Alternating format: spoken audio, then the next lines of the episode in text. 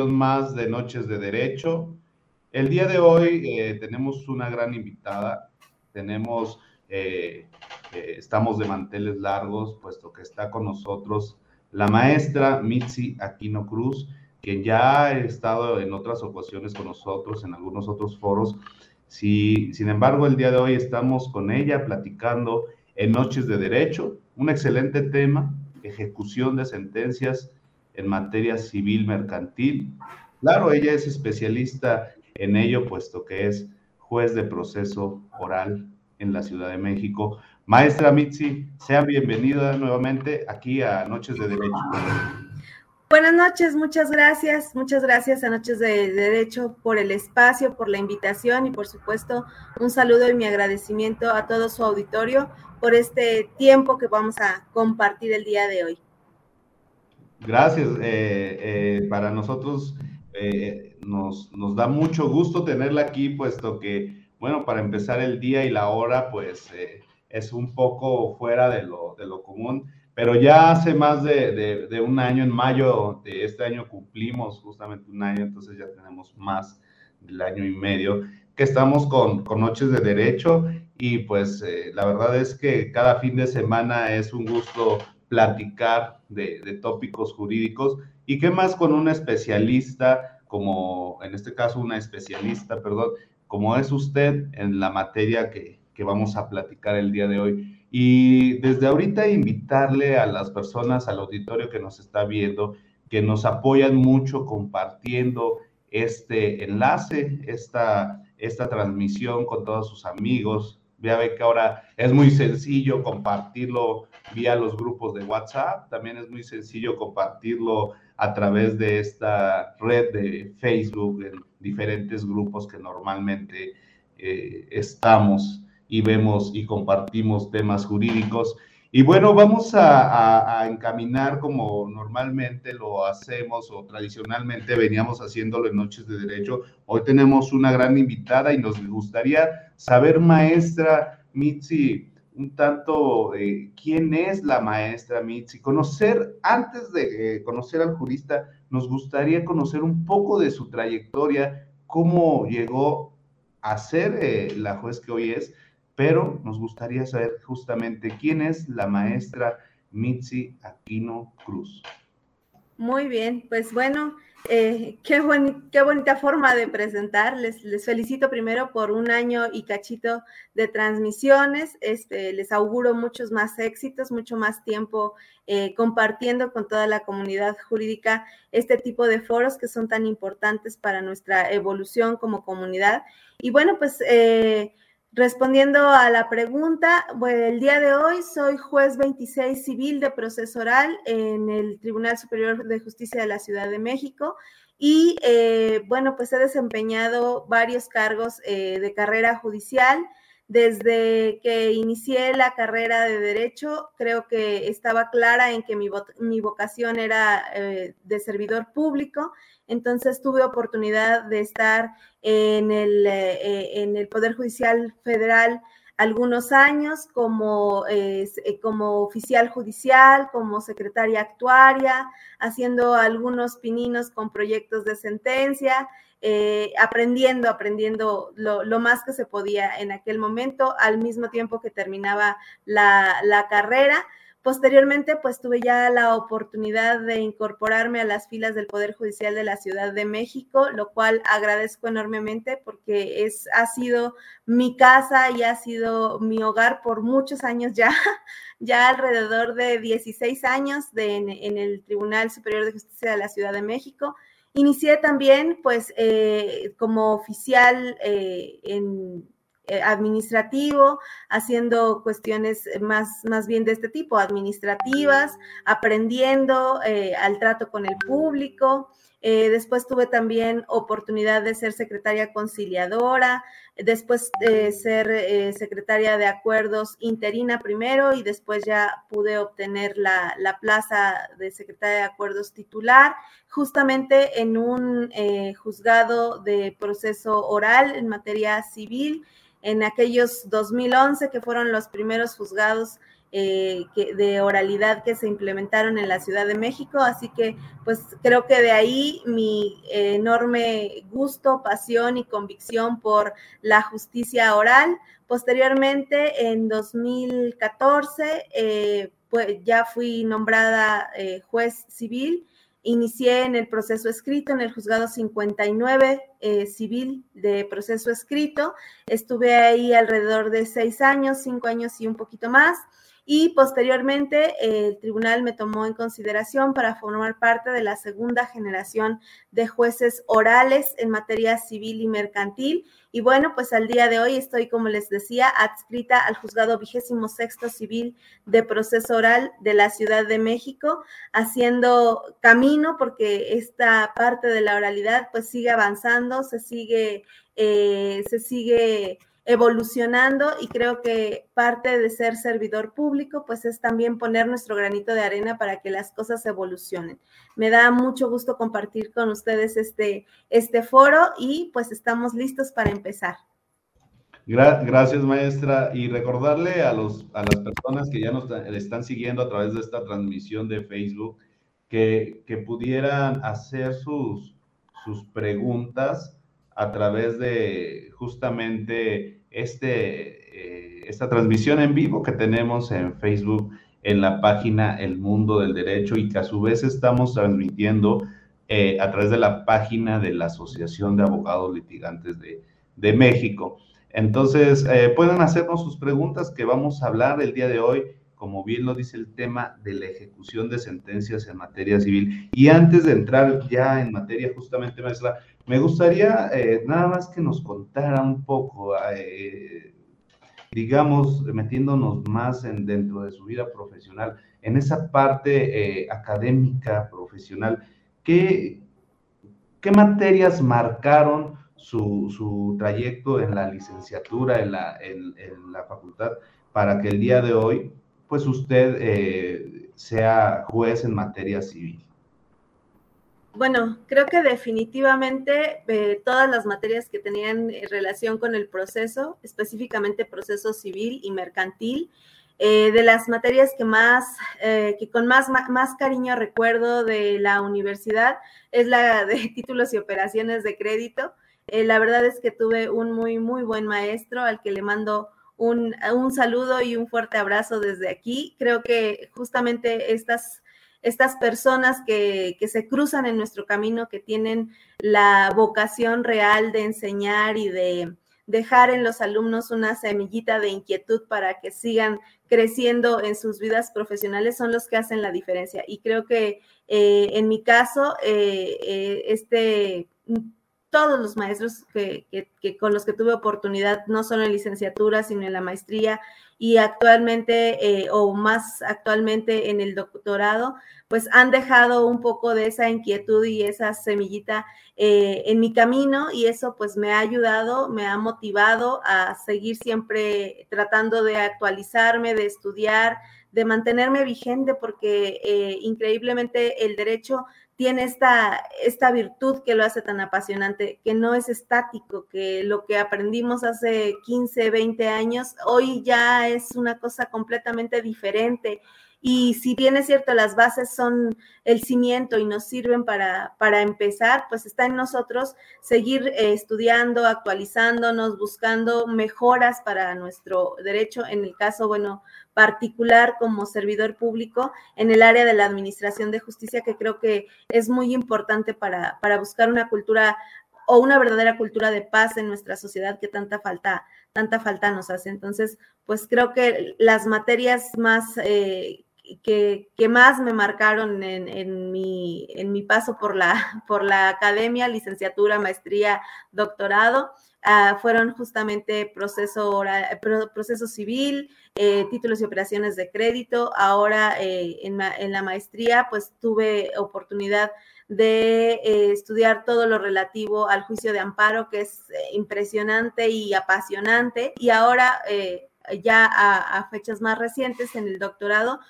tuve oportunidad de eh, abrir un poquito más el horizonte con motivo de los derechos humanos, profundizar un poco en relación con la importancia de, tener siempre presente estos, estos derechos fundamentales en el caso particular de mi vida profesional, bueno, pues al administrar justicia. Gracias, maestra. Y sí, materias muy interesantes que seguramente a través justamente de los profesores fue que, que recibió esta trascendencia cada una de ellas. Nos comenta y hace algo muy, o dice algo muy puntual respecto de esta manera constante eh, de actualizarse eh, en la práctica jurídica, no solamente desde, desde el punto de vista del juzgador, que es usted en este caso, sino también eh, el abogado postulante. creo que en ambos, pues ambos lados de la moneda tenemos que estarnos preparando día a día.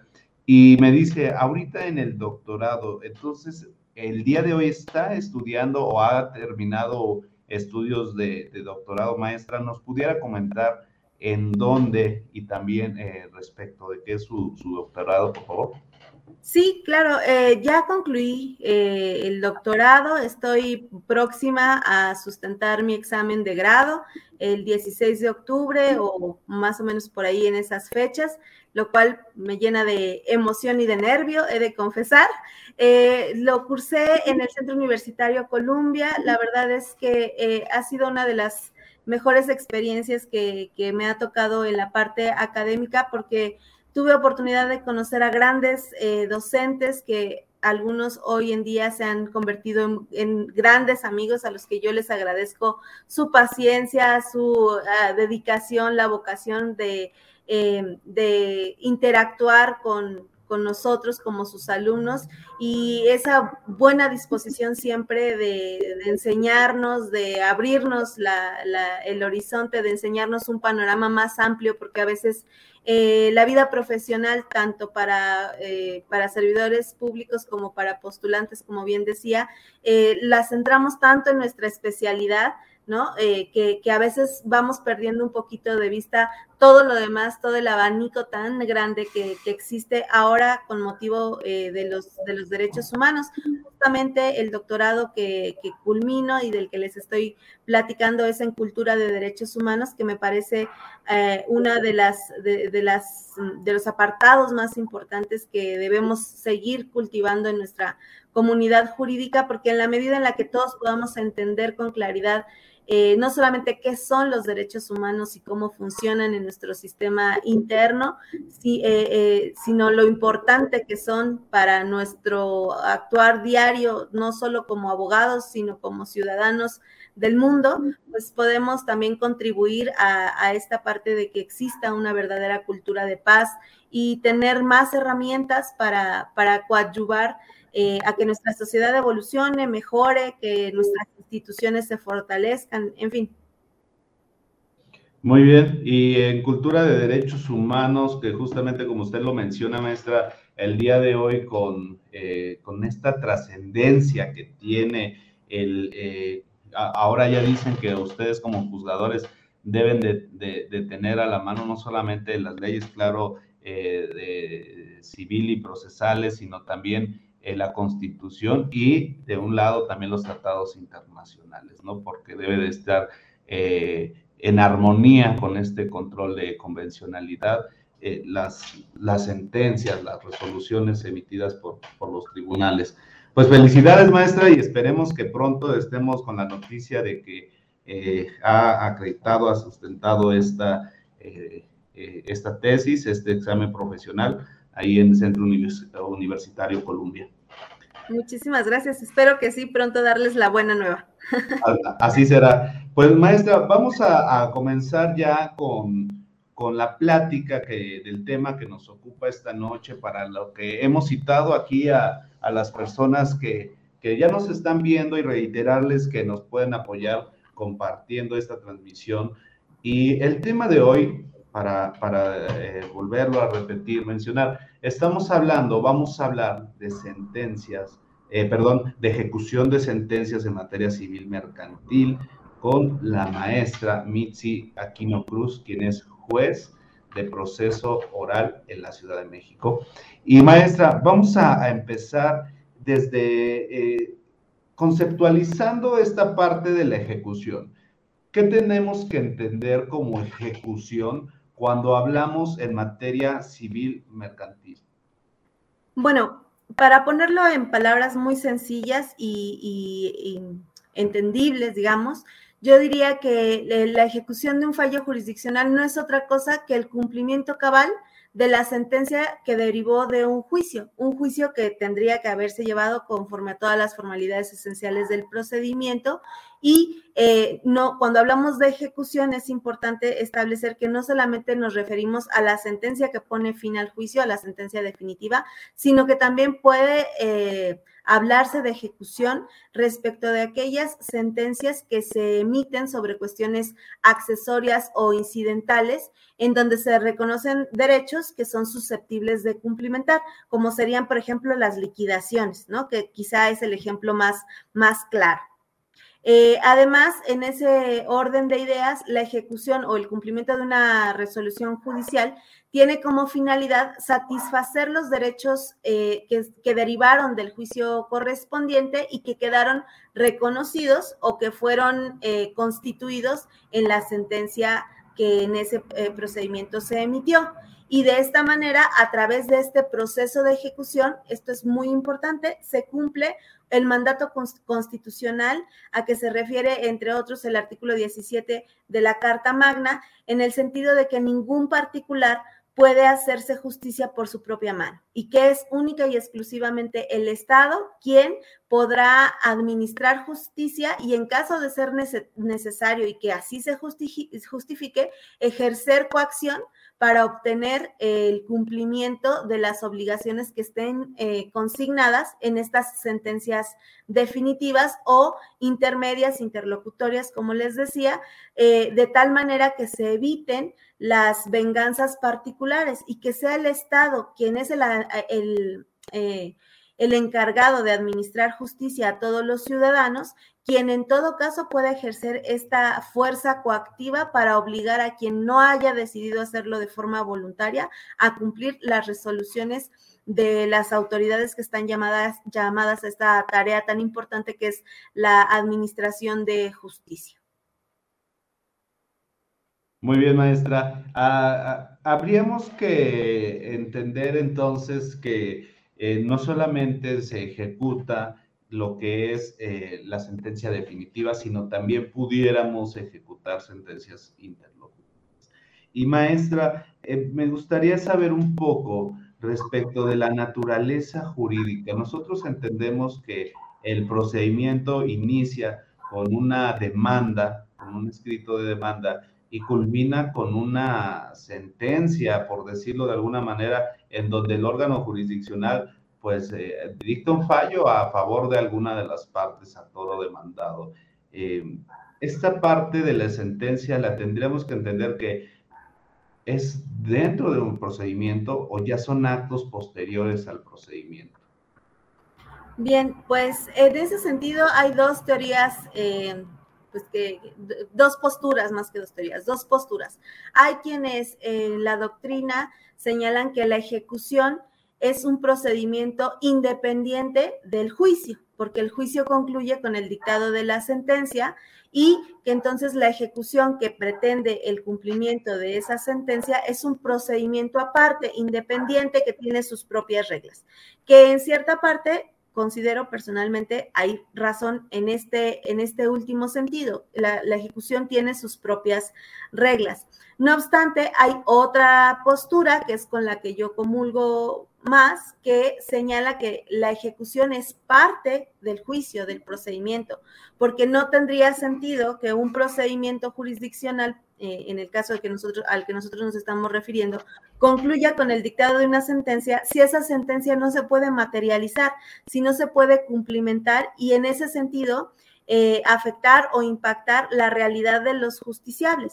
En este orden de ideas, esta postura, que insisto es con la que yo comulgo, señala que la ejecución es parte integrante del juicio, es más, es la, es como la razón última de ser del juicio. No basta tener una sentencia eh, como un acto de autoridad o que podamos colgar en un bonito cuadro en nuestros despachos, en nuestras casas, si esa sentencia no se cumple, el juicio no tuvo una finalidad real para impactar la vida de las personas que decidieron someterse a la potestad del Estado y sus autoridades para resolver una controversia.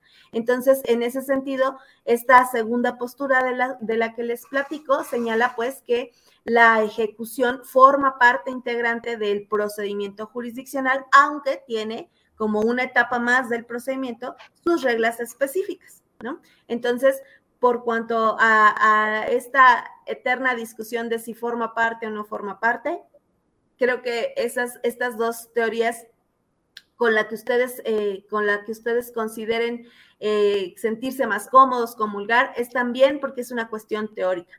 Lo que tenemos en la práctica es que nuestro sistema jurídico en México, los eh, jueces que dictan una resolución son los encargados de velar por su cumplimiento. Entonces, no es que se concluya el juicio. Hay otros casos distintos en los que, dependiendo de la naturaleza de los documentos que se exhiban, es, eh, el procedimiento es solamente para la ejecución, como la vía de apremio. ¿Verdad? Entonces, eso sí se puede considerar un procedimiento distinto o independiente de un juicio entendido como un ordinario civil o como un ordinario mercantil que concluyen con una sentencia y la etapa de ejecución se refiere al cumplimiento de ese fallo definitivo o a los fallos interlocutorios que se vayan dando en, este esta misma etapa de ejecución, como les decía, por ejemplo las liquidaciones.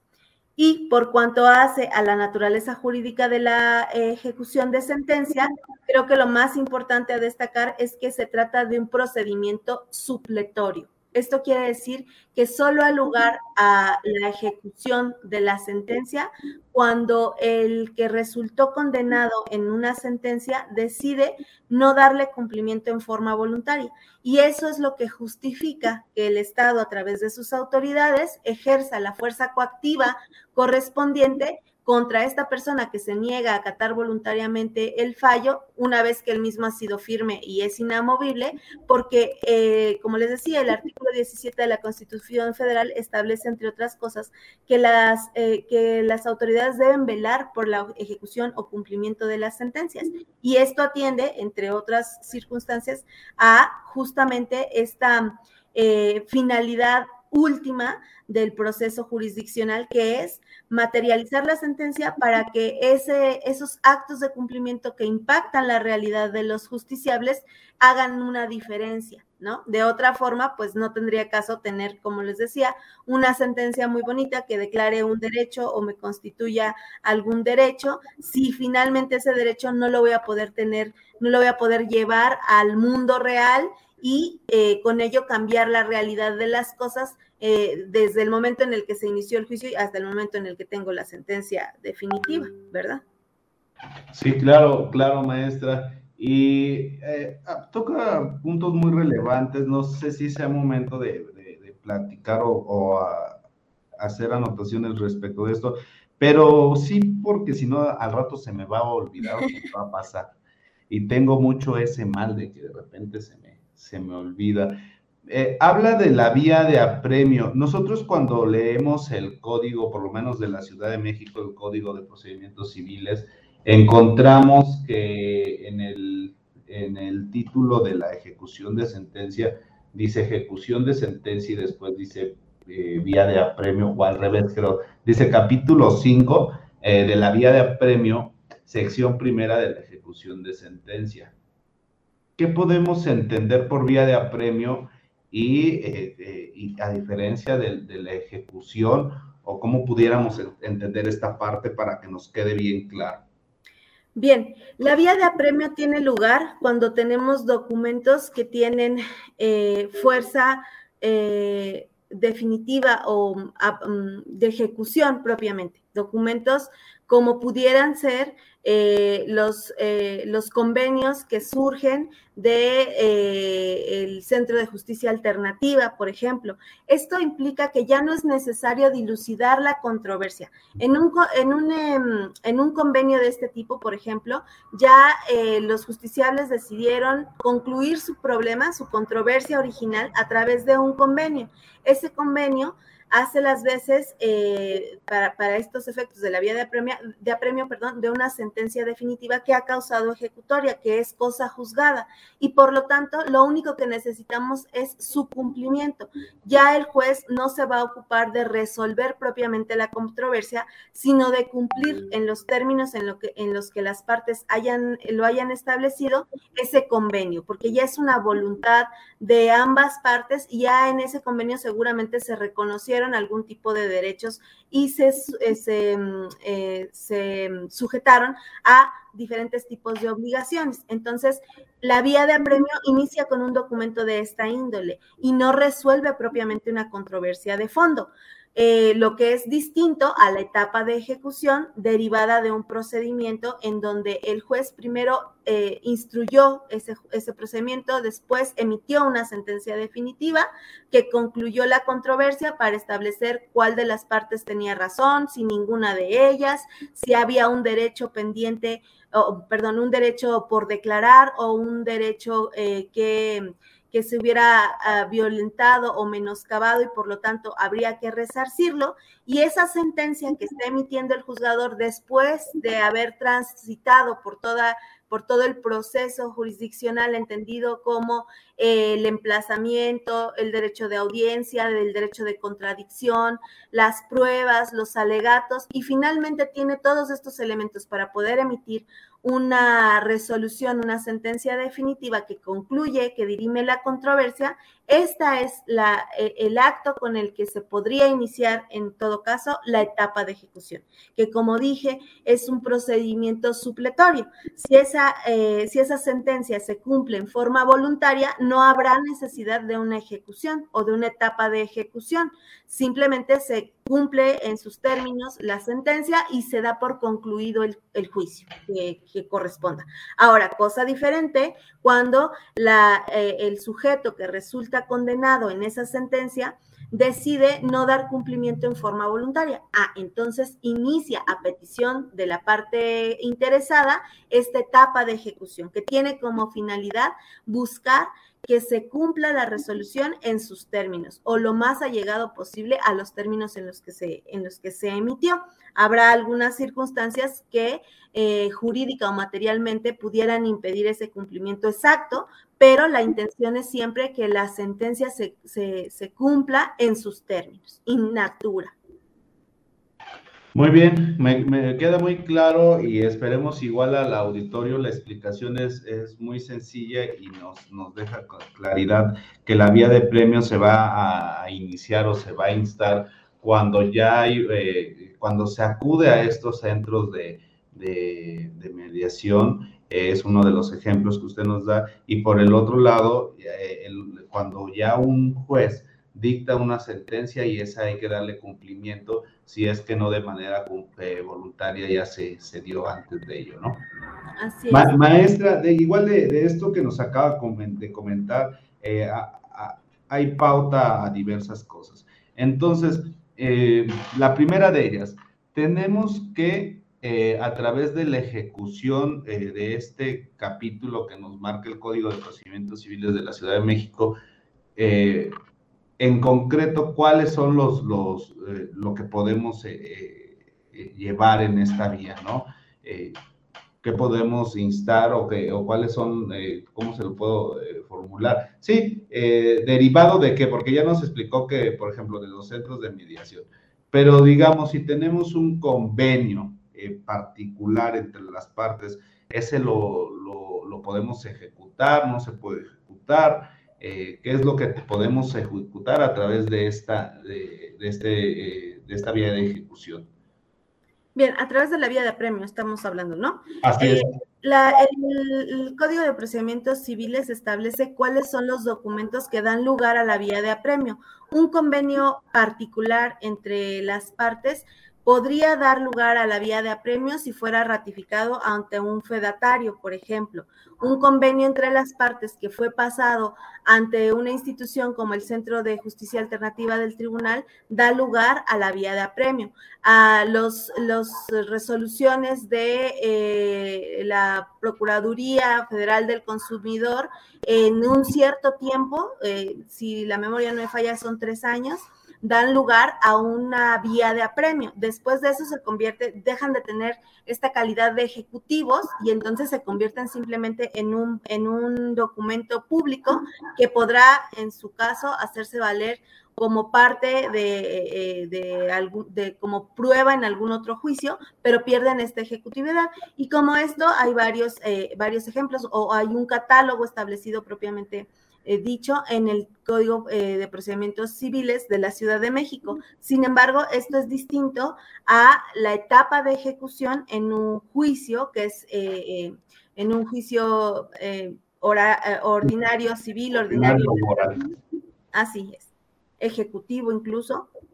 Hay etapa de ejecución que como les decía, si, si como para hacerlo más, lo más claro posible, la, la diferencia es que esta etapa de ejecución es, eh, tiene lugar cuando se dictó una sentencia definitiva que tiene actos o que conlleva actos materiales de ejecución, actos materiales de cumplimiento, por ejemplo, un pago, por ejemplo, la entrega de una cosa, por ejemplo, abstenerse de hacer algún, de llevar a cabo alguna conducta, o por el contrario, llevar a cabo alguna conducta, por ejemplo, en materia civil, un otorgamiento y firma de escritura, la entrega de alguno, alguna documentación en el caso de sociedades este, civiles o mercantiles, etcétera. Estos actos que son eh, que requieren de cumplimiento son lo que dan lugar a la etapa de ejecución en juicios que no iniciaron como vía de apremio.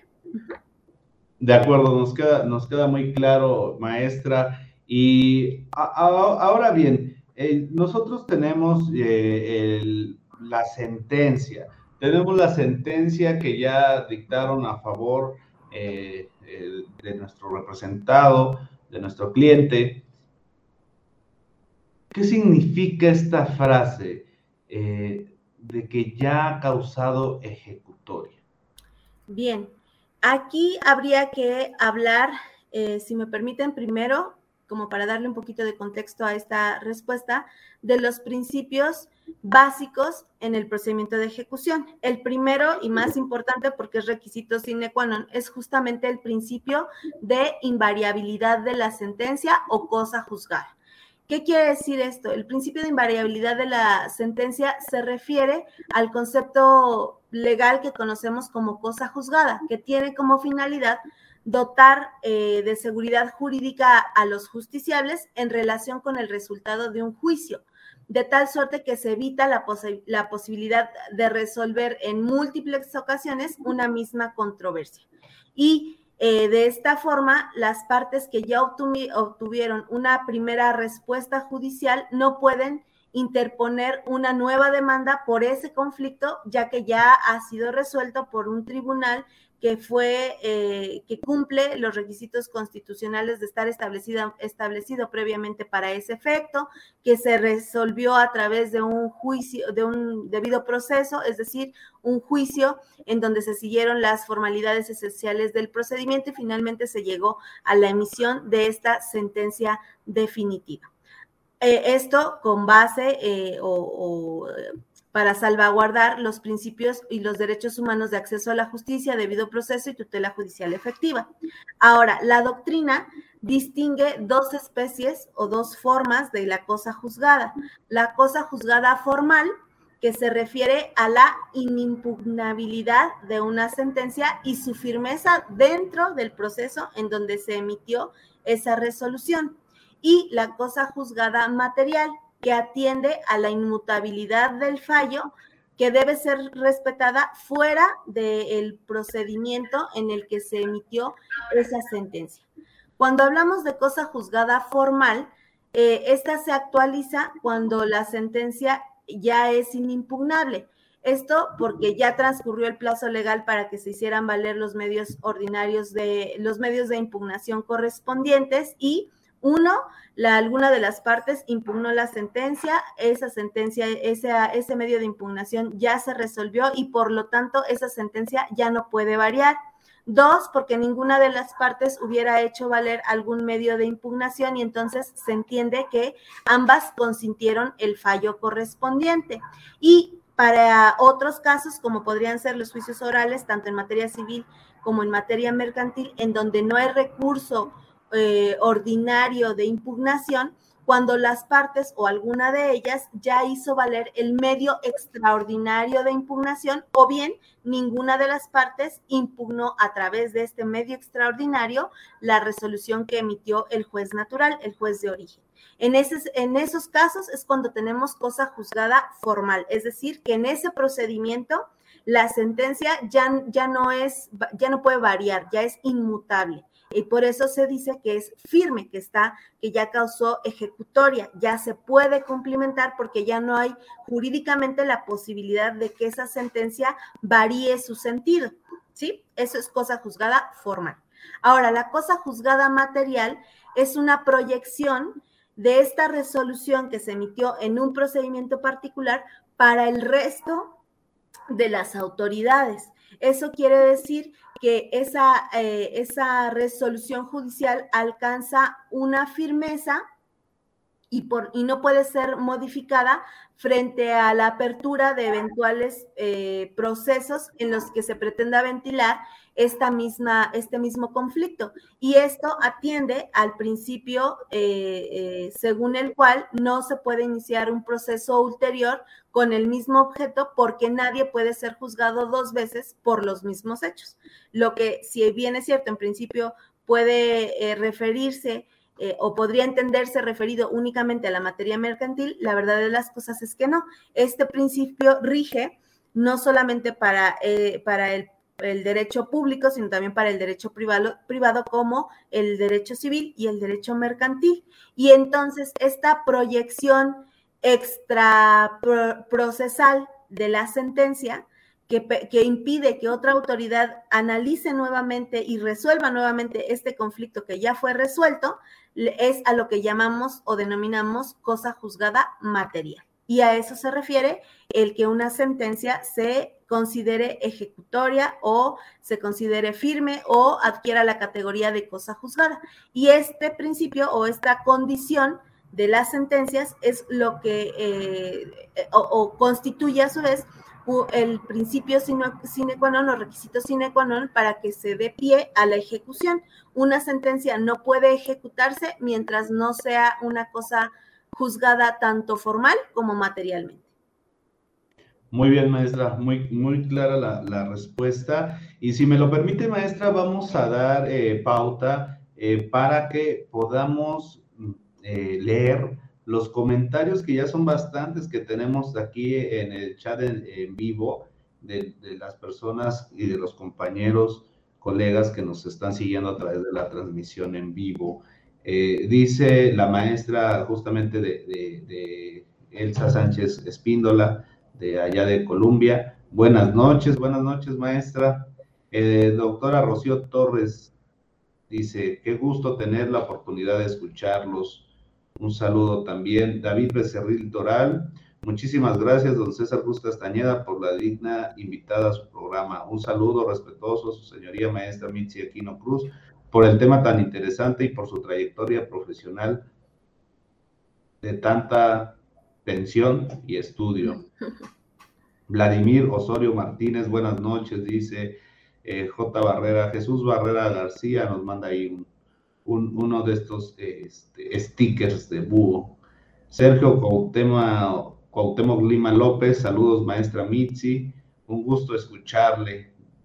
Saludos también a don Sergio Cuauhtémoc. Eh, dice Aldo CM, desde el momento en que se dicta la sentencia debería de ejecutarse la misma en el mismo proceso para no perder más tiempo. En el caso del desahucio así debería de ser, puesto que al arrendador, al arrendador, perdón, es que me salen los estos justamente emoticones, eh, ya le urge que sean eh, pagadas las rentas vencidas. Maestra, me gustaría si nos puede dar alguna respuesta a esto, porque pues procesalmente hablando, pues tendríamos que a lo mejor pudiera ser de naturaleza eh, pues complicado que se dé al dictar la sentencia y ejecutarla. Pero usted díganos.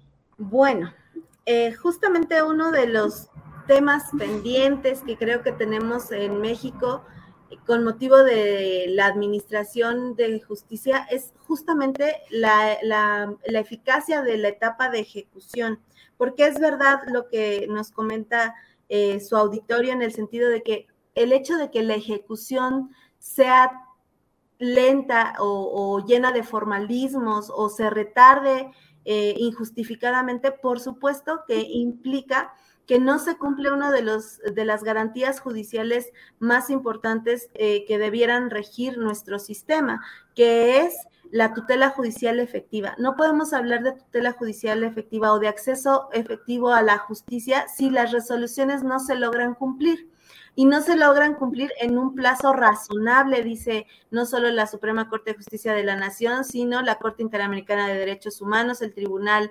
Europeo de Derechos Humanos. Es muy importante, es muy relevante buscar eh, herramientas que nos permitan que la ejecución de sentencias se realice en forma eh, óptima, de forma pronta, expedita y lo más integral posible, porque solo de esa manera podemos justificar eh, la actuación de todos los que intervenimos en el procedimiento y solo de esa manera podemos coadyuvar a la estabilidad de un Estado de Derecho y una cultura de paz social.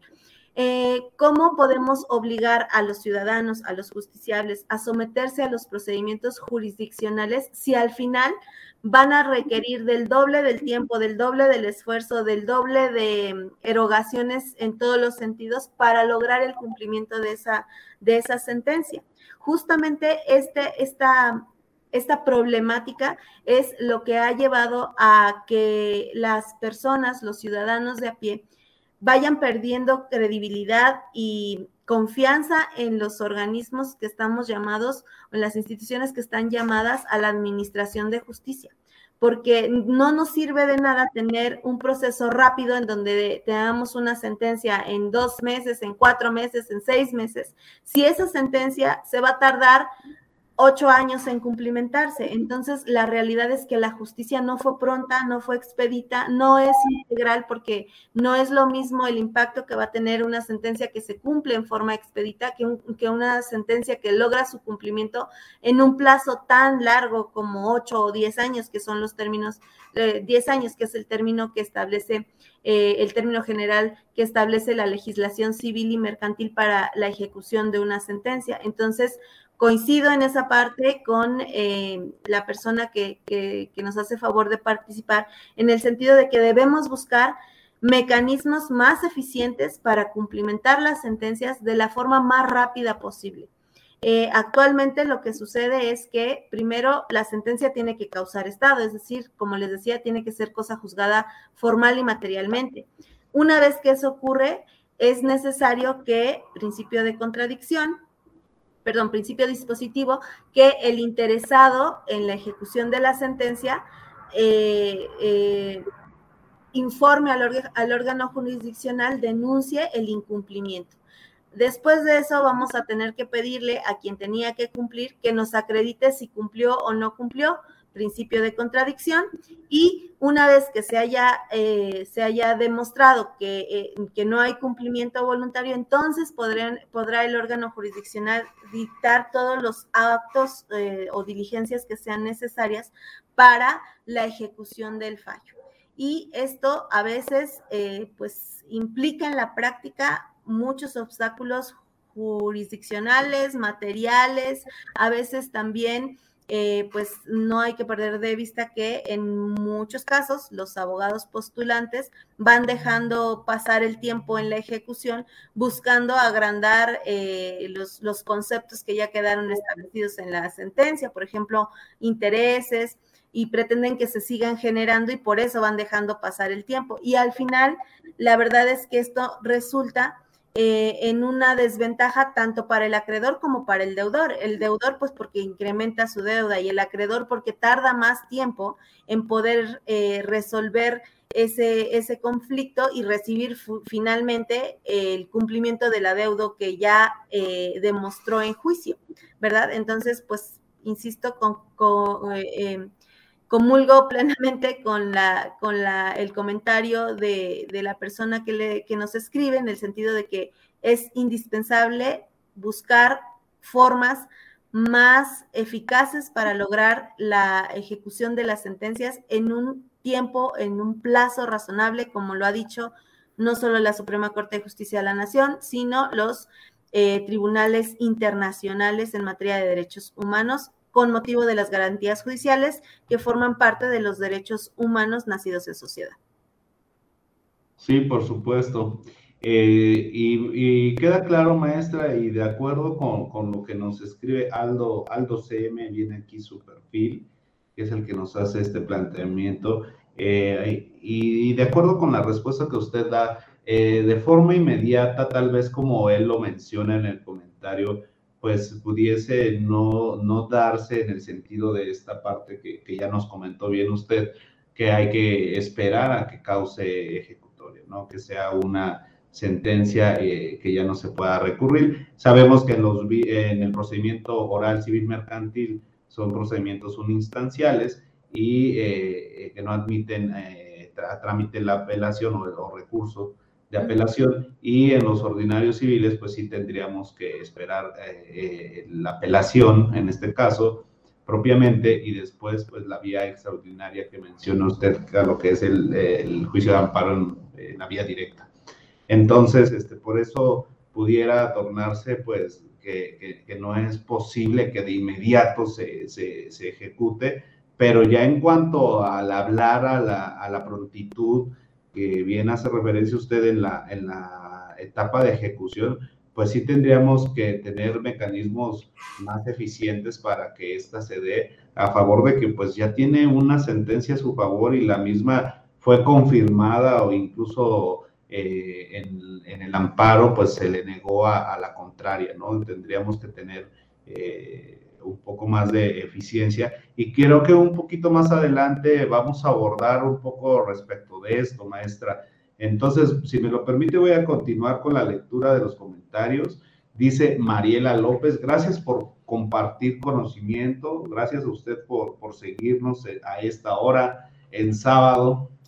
Dice Marta Martínez Castillo, buenas noches, licenciado César Cruz Castañeda, excelente ponencia. Bueno, excelente la participación de nuestra invitada del día de hoy, la maestra Mitzi Aquino Cruz, y, porque todo lo que le hemos preguntado nos lo, responde y nos lo responde de, con una excelente forma. Dice Estela Iturbide, un tema muy interesante, la explicación de la maestra es excelente. Gracias por compartir su experiencia y conocimiento. Flores Luis Eduardo, obligaciones de dar, hacer y no hacer, nos comenta por acá.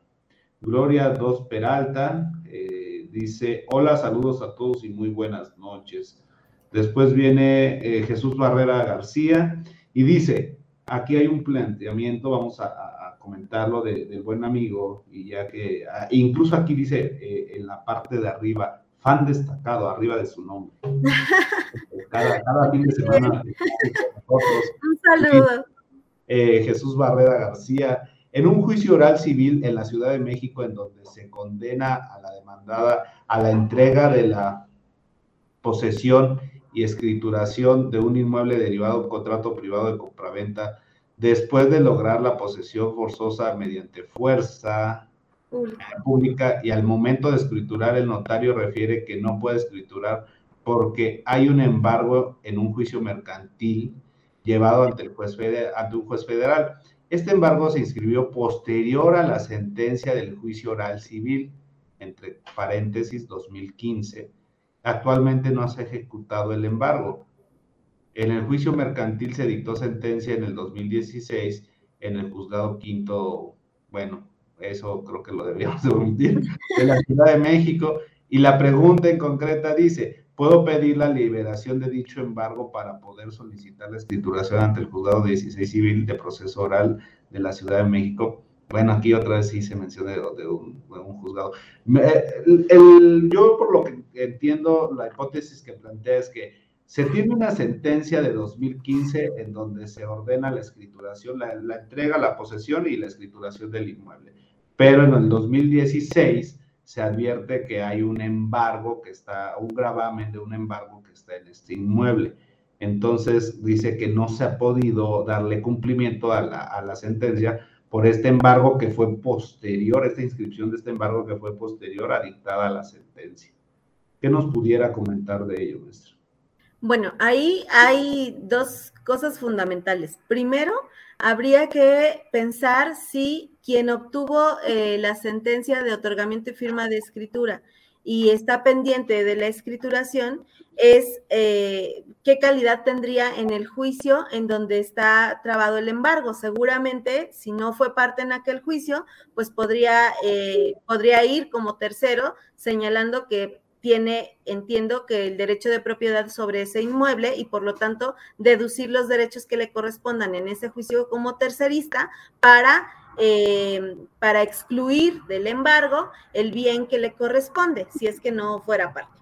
Por, otra, por otro lado, creo que otra circunstancia importante que habría que analizar ahí es la fecha en la que se inscribió el embargo, porque recuerden que eh, las inscripciones de embargo tienen un término, tienen una caducidad. Entonces, si ha transcurrido el término para la caducidad, se puede solicitar no ante el juez, sino ante el eh, registro que ese, ese embargo que ya se caducó y que no, que no se pagó o no se diligenció su, extensión, pues entonces desaparezca o, se haga la anotación de que, de que ya no tiene eh, vigencia y por lo tanto pues se libera ese, ese gravamen y ya no tiene obstáculo el fedatario para tirar la escritura correspondiente antes de eso, yo creo que lo más importante es ir al juzgado, al juicio donde, de, donde, surgió el embargo, porque quizá ahí haya derechos como tercerista y se puede excluir de embargo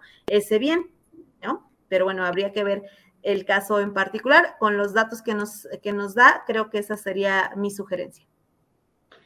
Gracias, gracias, maestra. Eh, sí nos queda, nos queda claro lo que nos comenta. Hay, hay más comentarios. Eh, a las personas que nos están escribiendo, pues nuevamente eh, comentarles que pueden seguir haciendo sus, preguntas, sus, planteamientos. Con mucho gusto la, maestra va a responder el respecto de este tema de ejecución de sentencias en materia civil y, bueno, también mercantil. Eh, maestra, ¿qué pudiéramos advertir cuando nosotros ya vamos a iniciar, tenemos nuestra sentencia a favor de nuestro cliente, vamos a iniciar este, eh, eh, esta ejecución porque no se, eh, no se cumplió voluntariamente por la parte a la que se le fue obligada ¿no? a, través de una sentencia. ¿A través de qué vía se promueve y ante qué juez, qué juez es el competente para conocer de esta ejecución de sentencia. Bien, eh, como lo platicábamos eh, al inicio, en nuestro sistema, en el sistema jurídico mexicano, lo, para materia civil y mercantil, el juez que conoce eh, de la instrucción, es decir, quien resuelve el procedimiento, el juicio la controversia y dicta la sentencia definitiva, tiene la obligación de velar por su cumplimiento o ejecución. De esta suerte es que el juez de la instrucción es quien está obligado a tramitar y resolver todo lo que sea pertinente con motivo de la ejecución de sentencia. Y por lo tanto, la ejecución de sentencia en estos procedimientos se tramita eh, en el mismo juicio, en el mismo expediente, pues, en donde se emitió la sentencia definitiva que se pretende cumplimentar y ante el mismo juzgador. Este, como les decía, este proceso, de, esta etapa de ejecución inicia a petición de parte agraviada o parte interesada, principio dispositivo, Eh, una vez que concluyó el término para que quien resultó condenado diera cumplimiento voluntario a la sentencia y no lo haya hecho. Entonces, lo primero es la denuncia de ese incumplimiento por parte del el interesado en que la sentencia se cumpla. Una vez que está hecha la denuncia, el juez va a analizar en el expediente si tenemos constancias o no del cumplimiento. Si no las encuentra, procederá a eh, solicitarle a quien deba cumplir, a quien esté obligado por la sentencia, que acredite con documentación o prueba fehaciente que ha dado cumplimiento a esa sentencia. Y para esos efectos podrá em, otorgarle un término máximo de cinco días hábiles. Si en ese término no se acredita eh, con documentación o prueba fehaciente el cumplimiento integral de la sentencia, entonces se podrá despachar auto de ejecución con efectos de mandamiento en forma. Esto es el, el, auto en donde formalmente el juez va a ordenar que se requiera a quien debe de cumplir para que cumpla y que en el, si en el acto de esa diligencia no da cumplimiento, entonces se proceda de acuerdo a la condena que, que corresponda a la ejecución forzosa. Y aquí eh, creo que por ahí alguno de los comentarios hablaba de las obligaciones de dar, de hacer, de no hacer, que creo que en, la, en el caso de la ejecución más bien debiera referirse a las condenas. Las condenas en las sentencias pueden ser de diferentes tipos, de diferentes eh, naturalezas. Las más comunes en materia civil y mercantil son las condenas dinerarias, esto es, las que se refieren al pago de distintas cantidades de, de dinero por diferentes conceptos, ¿no? Eh, ordinariamente suerte principal, intereses ordinarios, intereses moratorios, penas convencionales, etcétera, ¿verdad? Pero se refieren al pago de pesos y centavos. Ok, esas son las más comunes. En el caso de que tengamos una sentencia, una condena, perdón, dineraria, una vez que se requirió en la diligencia correspondiente el pago y este no se realizó en ese mismo acto, entonces el fedatario actuante, el secretario actuario, va a proceder a darle eh, intervención a quien debe dar cumplimiento a la sentencia para que señale bienes de para embargo. Si esa persona decide no ejercitar su derecho para señalar bienes propios para embargarle, entonces el derecho pasará a la parte contraria, quien podrá señalar los, eh, los mm, bienes que considere pertinentes para garantizar el pago de esas cantidades eh, numerarias, ¿verdad? Y ese embargo, pues después tendrá que perfeccionarse para que en su caso lleguemos al punto de rematar esos bienes y con su producto pagar la deuda, la, condena dineraria. Otro tipo de condenas son las condenas de dar. Estas condenas se trata, eh, no son monetarias, pero son condenas que, em, que corresponden o que deben materializarse entregando una cosa determinada distinta al dinero. Normalmente consisten en transmitir la propiedad o un derecho real, un derecho de uso, un derecho de posesión, perdón, de bienes muebles o bienes inmuebles, con excepción, como les decía, del dinero. En el eh, otro ejemplo que nos, que nos compartía en su auditorio, por ejemplo, eh, la entrega de un bien, de una, de una casa, de un departamento, de un vehículo, de una máquina, es una condena de dar. ¿Por qué? Porque se va a transmitir ya sea la propiedad o el derecho de uso de ese bien, pero no estamos hablando de dar, de, de, de dar dinero, sino de dar una cosa fungible distinta al dinero. Entonces, este tipo de condenas tienen el, eh, en principio este mismo tratamiento de eh, una vez que no se obtuvo el cumplimiento voluntario, el órgano jurisdiccional dictará auto de ejecución con efectos de mandamiento en forma.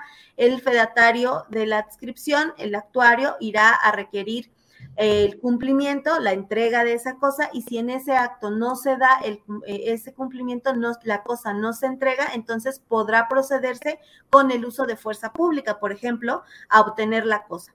Y ahí depende de muchas circunstancias, entre las más importantes, pues la naturaleza de la cosa que se debe entregar.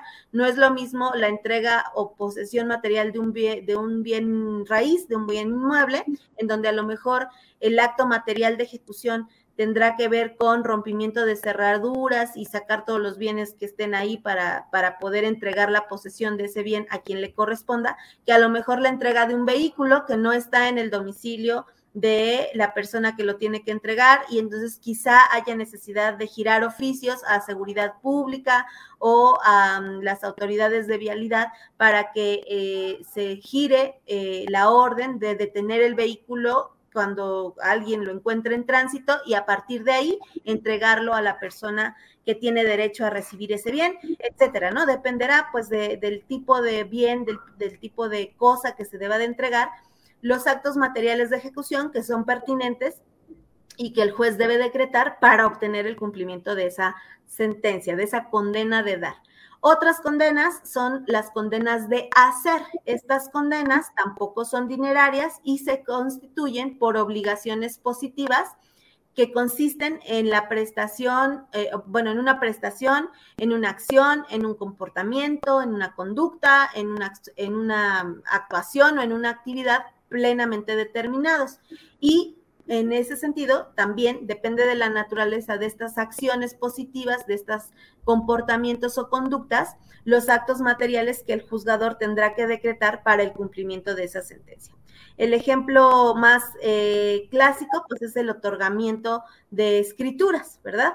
Se condena a eh, la persona que corresponda a que acuda ante el fedatario, ante el notario, a eh, firmar la escritura correspondiente. Y si no lo hace, el juez lo puede hacer en su sustitución, en, su, en rebeldía de quien tendría que hacerlo y con eso se cumple eh, esta condena de hacer.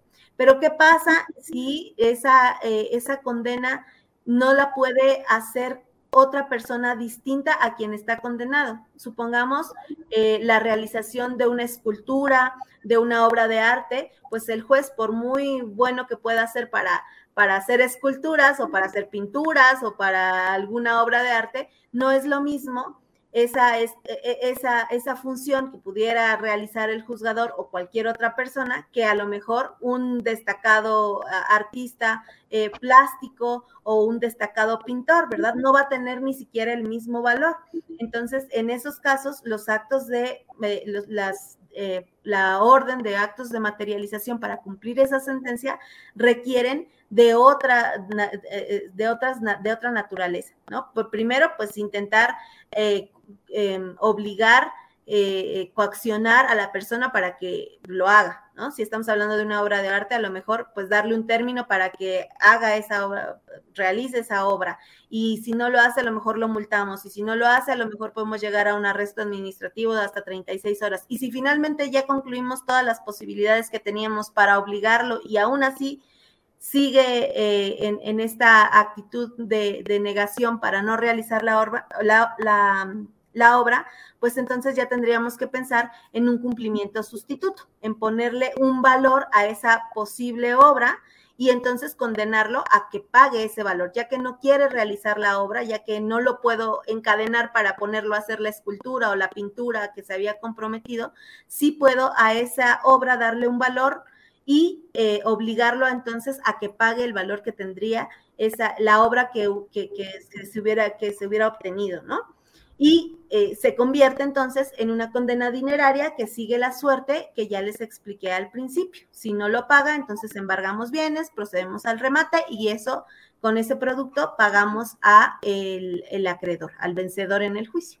¿Verdad? Entonces, en estas condenas de hacer, pues las posibilidades son muchísimas y dependen de, eh, de, lo que efectivamente se tenga que cumplimentar, se tenga que hacer para, eh, para darle sentido mm, mm, material a, la sentencia, ¿no? A, la condena que, estableció esa sentencia.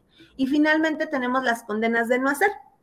Estas condenas de no hacer, pues son eh, o, se constituyen o conllevan la prohibición para realizar un acto, una actividad, una conducta, un comportamiento o eh, una acción determinada y para estos efectos lo que sucede es que se eh, apercibe a la parte que resultó condenada para que en caso de que, de que realice las conductas que se le están prohibiendo, entonces exista una consecuencia. Y esas consecuencias pues dependerán de la gravedad de la conducta prohibitiva, ¿verdad? Y pueden ser desde situaciones eh, dinerarias hasta incluso em, el arresto hasta por 36 horas, el uso de fuerza pública, eh, y en algunos casos, pues incluso dar intervención a otro tipo de autoridades administrativas o penales, ¿verdad?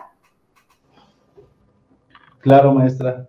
Muy bien. Eh, habría que analizar a, profundidad, y esto lo digo en el sentido eh, de, la, de lo que nos comentaba hace un momento eh, el abogado Aldo respecto de esta prontitud, porque muy, muy clara su explicación. Sin embargo, cuando nos habla usted de cuando tuviéramos que la, la sentencia es a favor eh, de la persona a la que le deben dinero.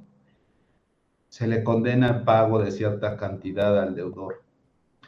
Y pues no, no, no se paga voluntariamente, se llega a embargar, eh, se embargan estos bienes, que muchas veces también se promueven tercerías excluyentes respecto de los bienes embargados y demás. Y entonces eh, el gobernado a la hora de tratar de, buscar esta justicia a su favor, pues se encuentra con, muchas trabas, ¿no? En ese sentido, porque él, eh, ya sea que no le pagaron unas mercancías en la vía mercantil, o que hizo un, préstamo o derivado del asunto o de, eh, jurídico que haya sido, del asunto entre particulares, pero que no se le dé un resultado eh, plenamente material, muchas veces queda esa insatisfacción de, satisfacción, perdón, de la justicia, de la administración de, la justicia, y en ese sentido habría que, que, analizar más, ¿no? ¿Cuál sería el método idóneo o cuál sería la forma de hacer esto más eficiente, como, como bien ya lo mencionaron en, los comentarios los, los compañeros abogados que nos escuchan, y, habría que poner empeño en, esta parte, ¿no, maestra? Justamente, eh, creo que se los decía hace, hace un rato, un, tema, un rubro, rubro pendiente que tenemos todos como comunidad eh, jurídica, eh, operadores del sistema de administración de justicia, postulantes, legislativo, es buscar formas más eficientes para ejecutar las sentencias. No basta tener juicios sumarios, no basta tener juicios ágiles si no logramos que también la ejecución se realice o se logre en un plazo prudente, en un plazo razonable, como lo ha dicho la Corte y los, tribunales eh, eh, internacionales. Y creo que eh, en esta parte nos hemos, nos hemos quedado cortos, todos eh, en, la, en la comunidad jurídica. Hemos tocado este tema como siempre muy por encima, pero no hemos logrado llegar a profundizar y a buscar soluciones realmente viables para solucionar esta, esta dilación tan importante que hay en la etapa de ejecución, porque efectivamente creo que eh, si, si, podemos, si yo puedo encontrar tres o, los problemas más, más recurrentes que, que, obstaculizan una ejecución pronta, expedita, integral, serían, creo que tres, tres tópicos básicos, ¿no? Esta parte de la nueva búsqueda y notificación del ejecutado, que se convierte en una pesquisa y eh, que es entre que eh, el, ejecutado se esconde se cambia de domicilio, ya no está, mete a otras personas al lugar en donde originalmente lo emplazamos y entonces empieza el juego de, estar lobo. Eh, cazando, pescando para lograr llamarlo a la etapa de ejecución.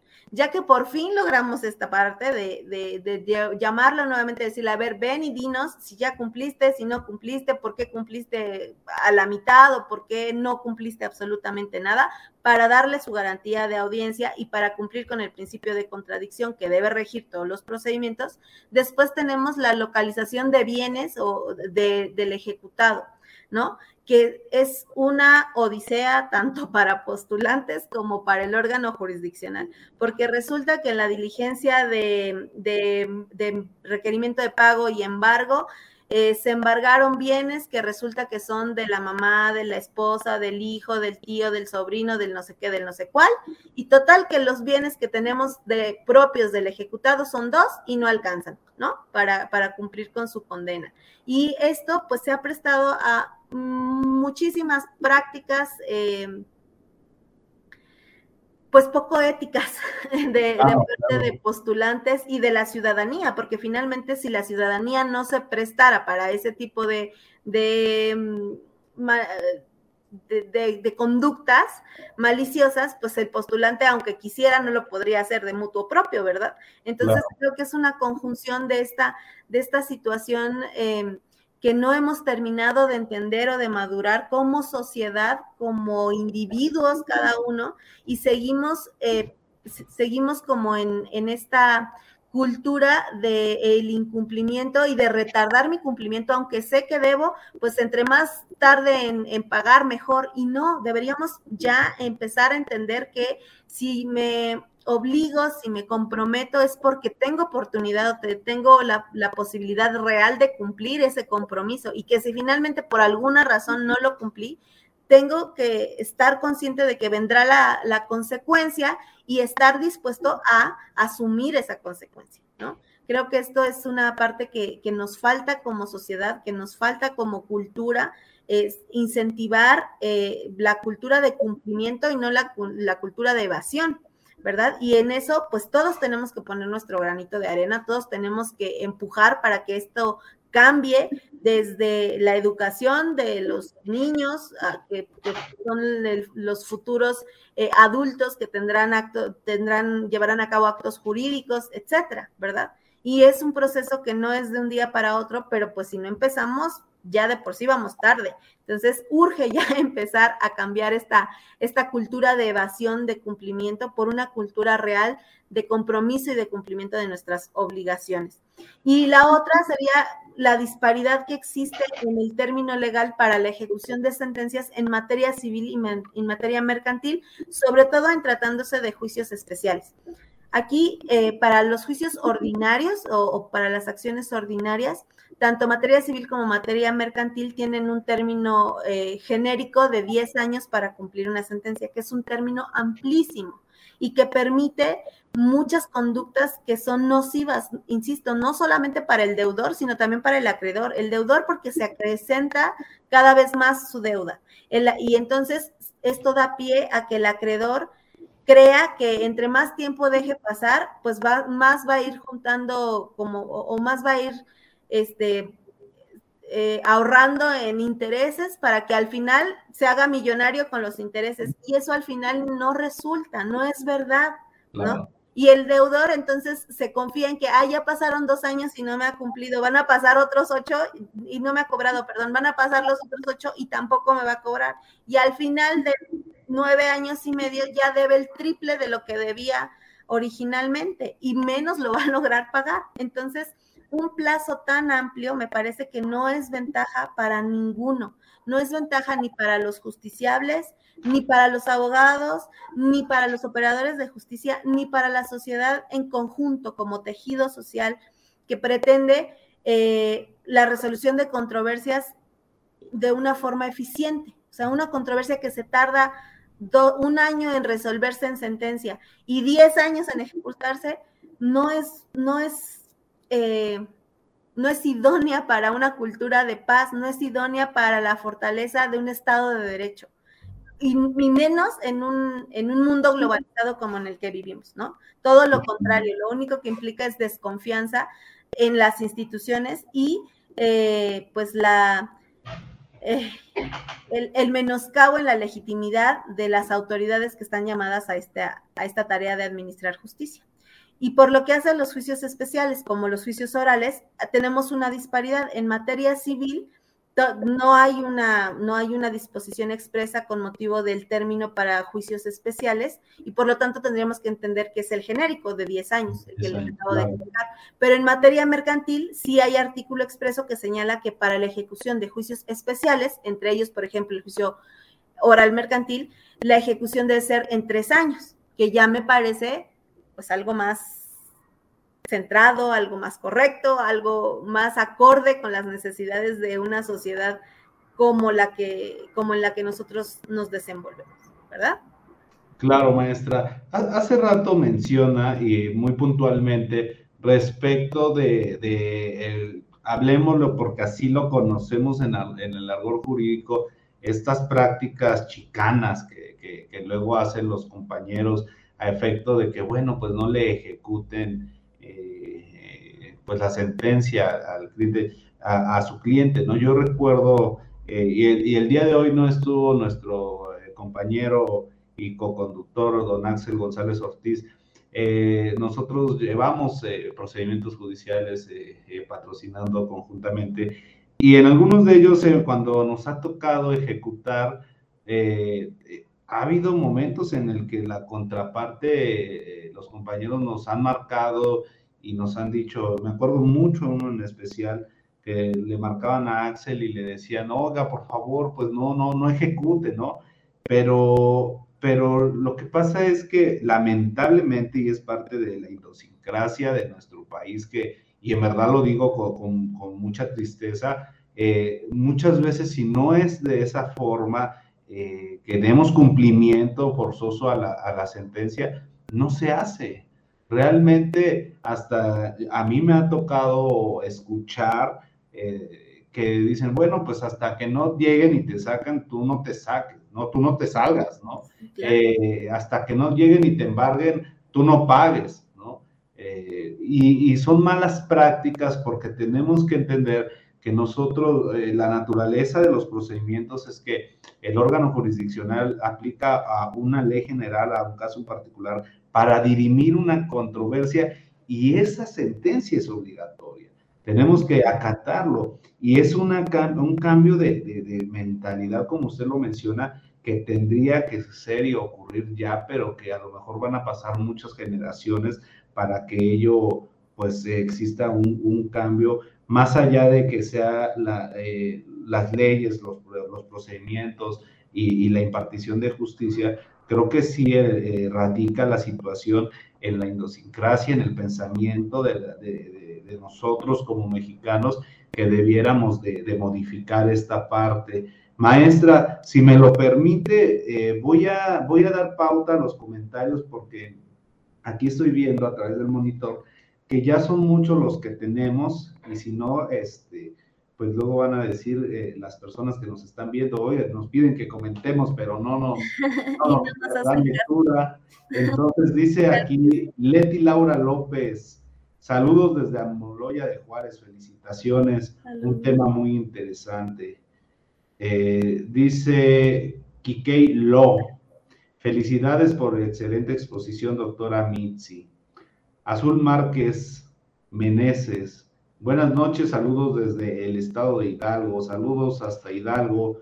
Eh, dice también por aquí Marta Martínez Castillo, felicidades doctora Mitzi, muy interesante y claro el tema, ejecución de sentencias en materia civil. Castañeda y asociados despacho, dice, muchas gracias, me ha quedado claro. Eh, Aldo CM es mi otro perfil. Ah, bueno, pues es, ah. supongo que entonces es Castañeda, es este, prácticamente primo mío. Saludos, Donaldo. No, no es mi primo realmente, pero pues es, compartimos allá el apellido.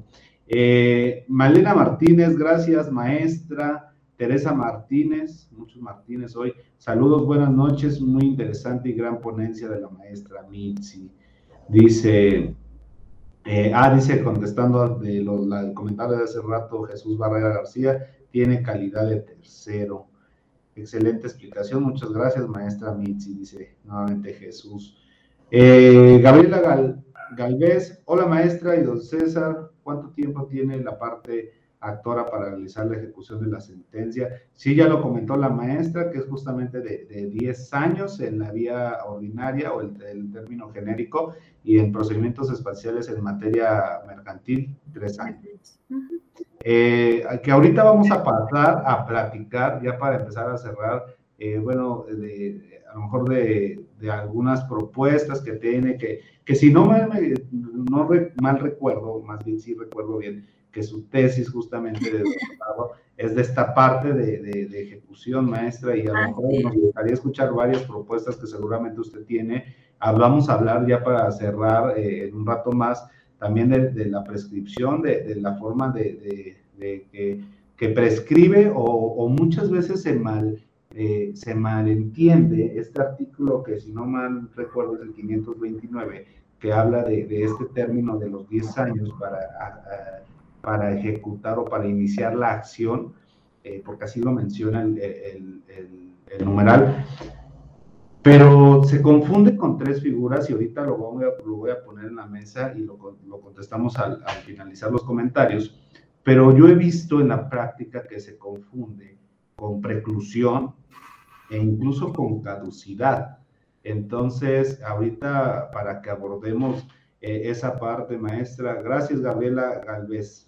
Eh, nuevamente, Kike Lo pregunta, ¿la ejecución de sentencia puede ser de oficio si alguna de las partes no lo solicita? Buena, buena pregunta, ahorita la, la contestará la maestra. Diana Vázquez, saludos, licenciado César, siempre con buenos ponentes, gracias maestra Mitzi Aquino Cruz, saludos, Diana Vázquez, muchas gracias. Eh, Gaby Pantoja, excelente ponencia, maestra Mitzi, felicidades, saludos, licenciado César, saludos, maestra eh, doctora Gabriela Pantoja. Eh, Antonio González Rodríguez, saludos. Nuevamente, Kike Lo. Puede tener una sentencia favorable, pero lo más difícil es la ejecución de la misma. Sí, claro, como lo estábamos comentando ya con la maestra, dice Judith Cautle, perdón si no lo pronuncio bien, licenciado César, lo felicito por tener como invitada a la maestra Mitzi Aquino Cruz, cuya ponencia es clara y excelente. Saludos a los dos.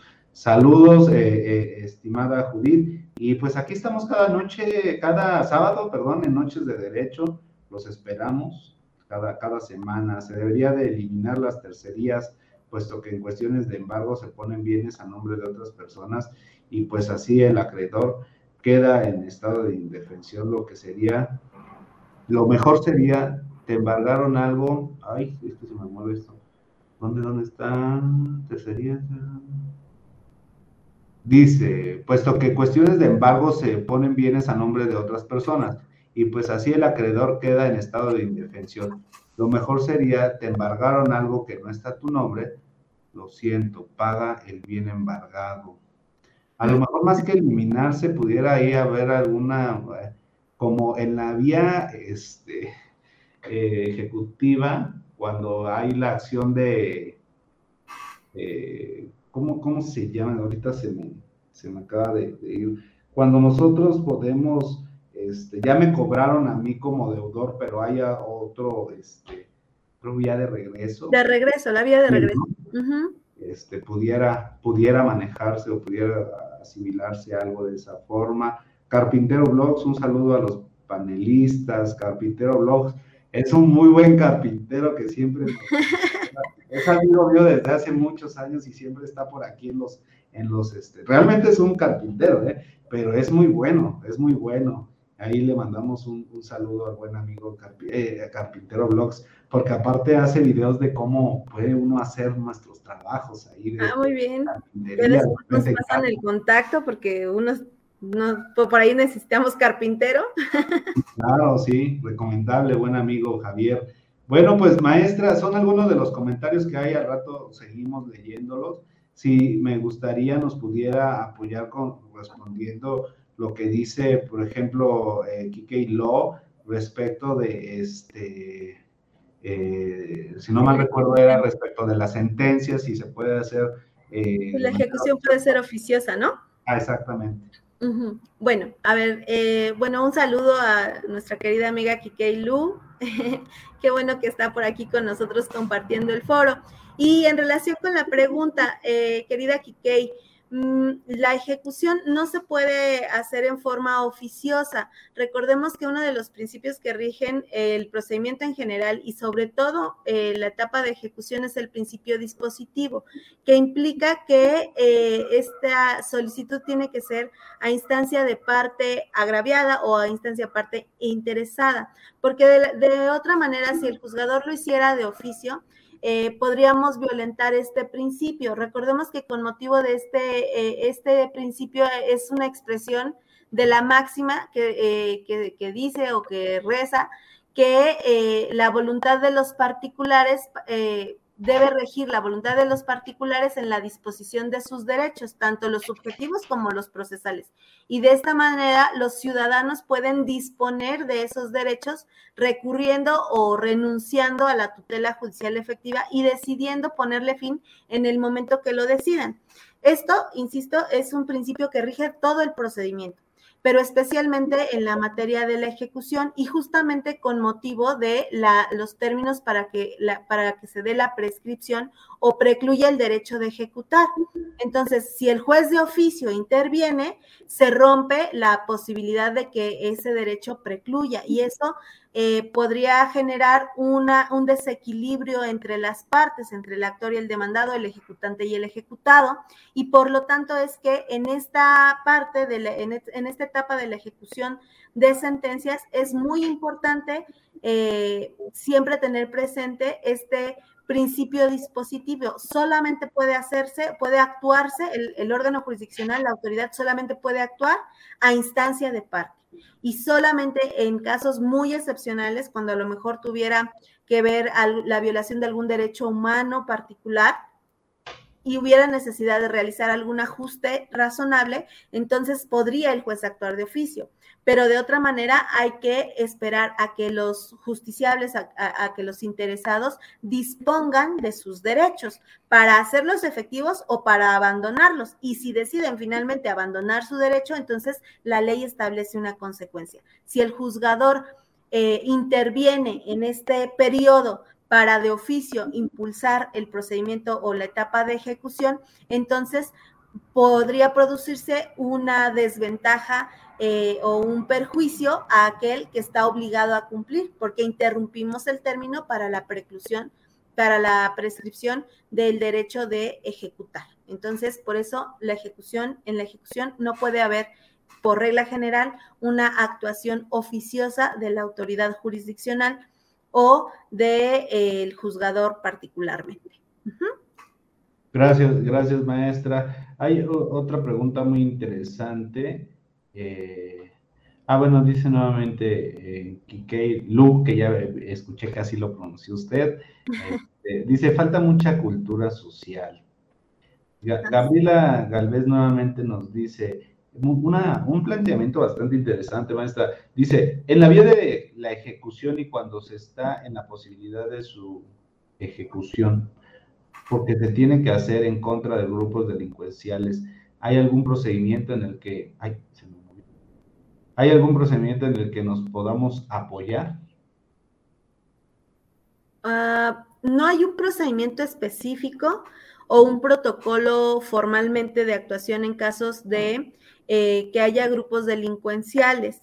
Eh, aquí habría que entender exactamente sobre qué procedimiento estamos hablando, porque podría ser en el caso de los procesos de extinción de dominio, por ejemplo, bueno, pues ahí sí, la ley de extinción de dominio señala un proceso específico para determinar cómo se van a sustraer esos bienes que eh, fueron objeto, materia o instrumento de un delito y eh, cómo se va a hacer su disposición posterior.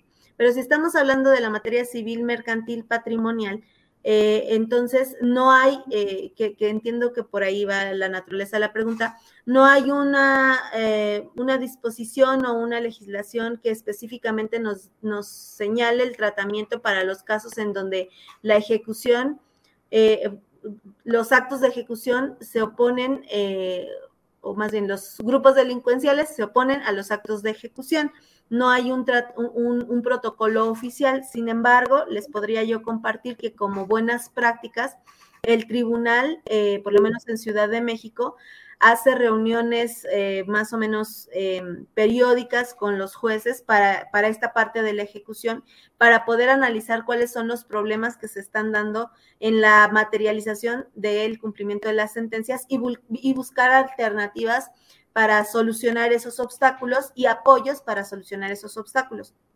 En, un, e, en algún momento, tal vez ya ahora ya no es, ya no es tan frecuente, pero en algún momento, justamente eh, para la, para la em, para poner en posesión bienes inmuebles, había ya como ciertos grupos organizados, este, delincuenciales y, y, como, como poco éticos que se dedicaban justamente a obstaculizar la posibilidad de que se, de que se entregaran esos bienes.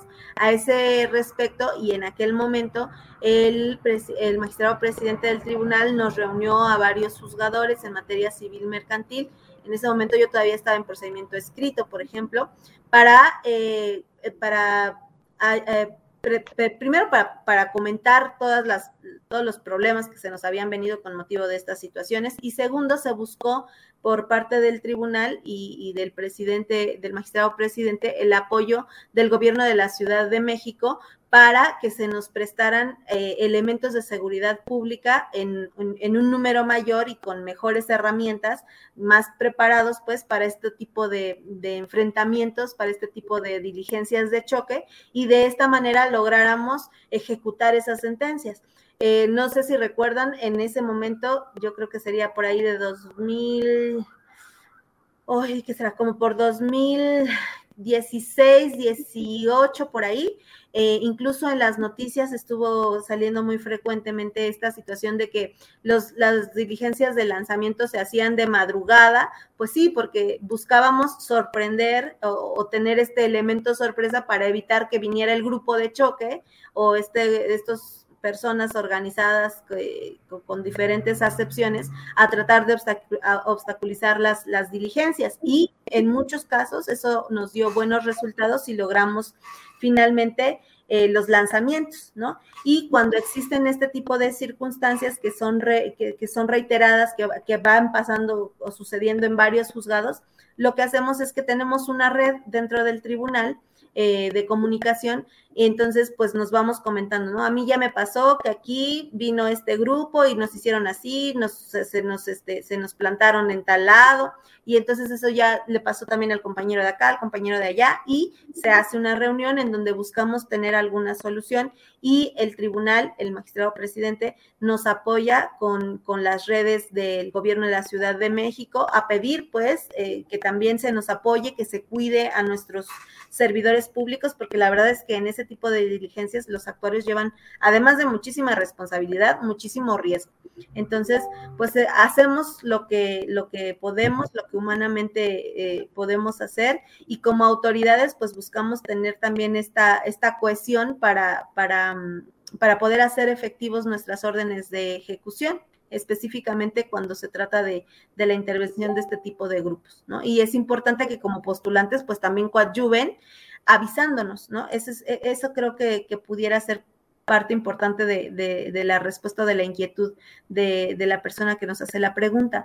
Acérquese al eh, juzgador que, que, corresponda para hacerle saber que en esa diligencia hay un grupo de choque y que de esa manera el juez pueda tomar las, las eh, las resoluciones o las determinaciones más idóneas para buscar primero la seguridad de todos los que vayan a intervenir y segundo la eficacia de eh, el ordenamiento o de la resolución que haya emitido con motivo de un acto material de ejecución. Esa sería mi, sugerencia. Gracias, maestra. Muchas gracias. Y, realmente son temas eh, un tanto complicados, pero que también son una realidad del día a día en nuestro país. Eh, me imagino los, los embargos o las ejecuciones que se hacen pues en colonias eh, de, nuestra ciudad complicadas. Eh, tenemos, pues, el, por ejemplo, en Tepito, en colonias el Gustavo Madero, que, es donde yo radico, pues, San Felipe de Jesús, colonias que son, pues, la verdad, muy complicadas. complicadas un alto índice de, de delincuencia y sobre todo que tienen, pues lo, cierto es que gente que, se dedica a diferentes prácticas eh, ilegales, ¿no?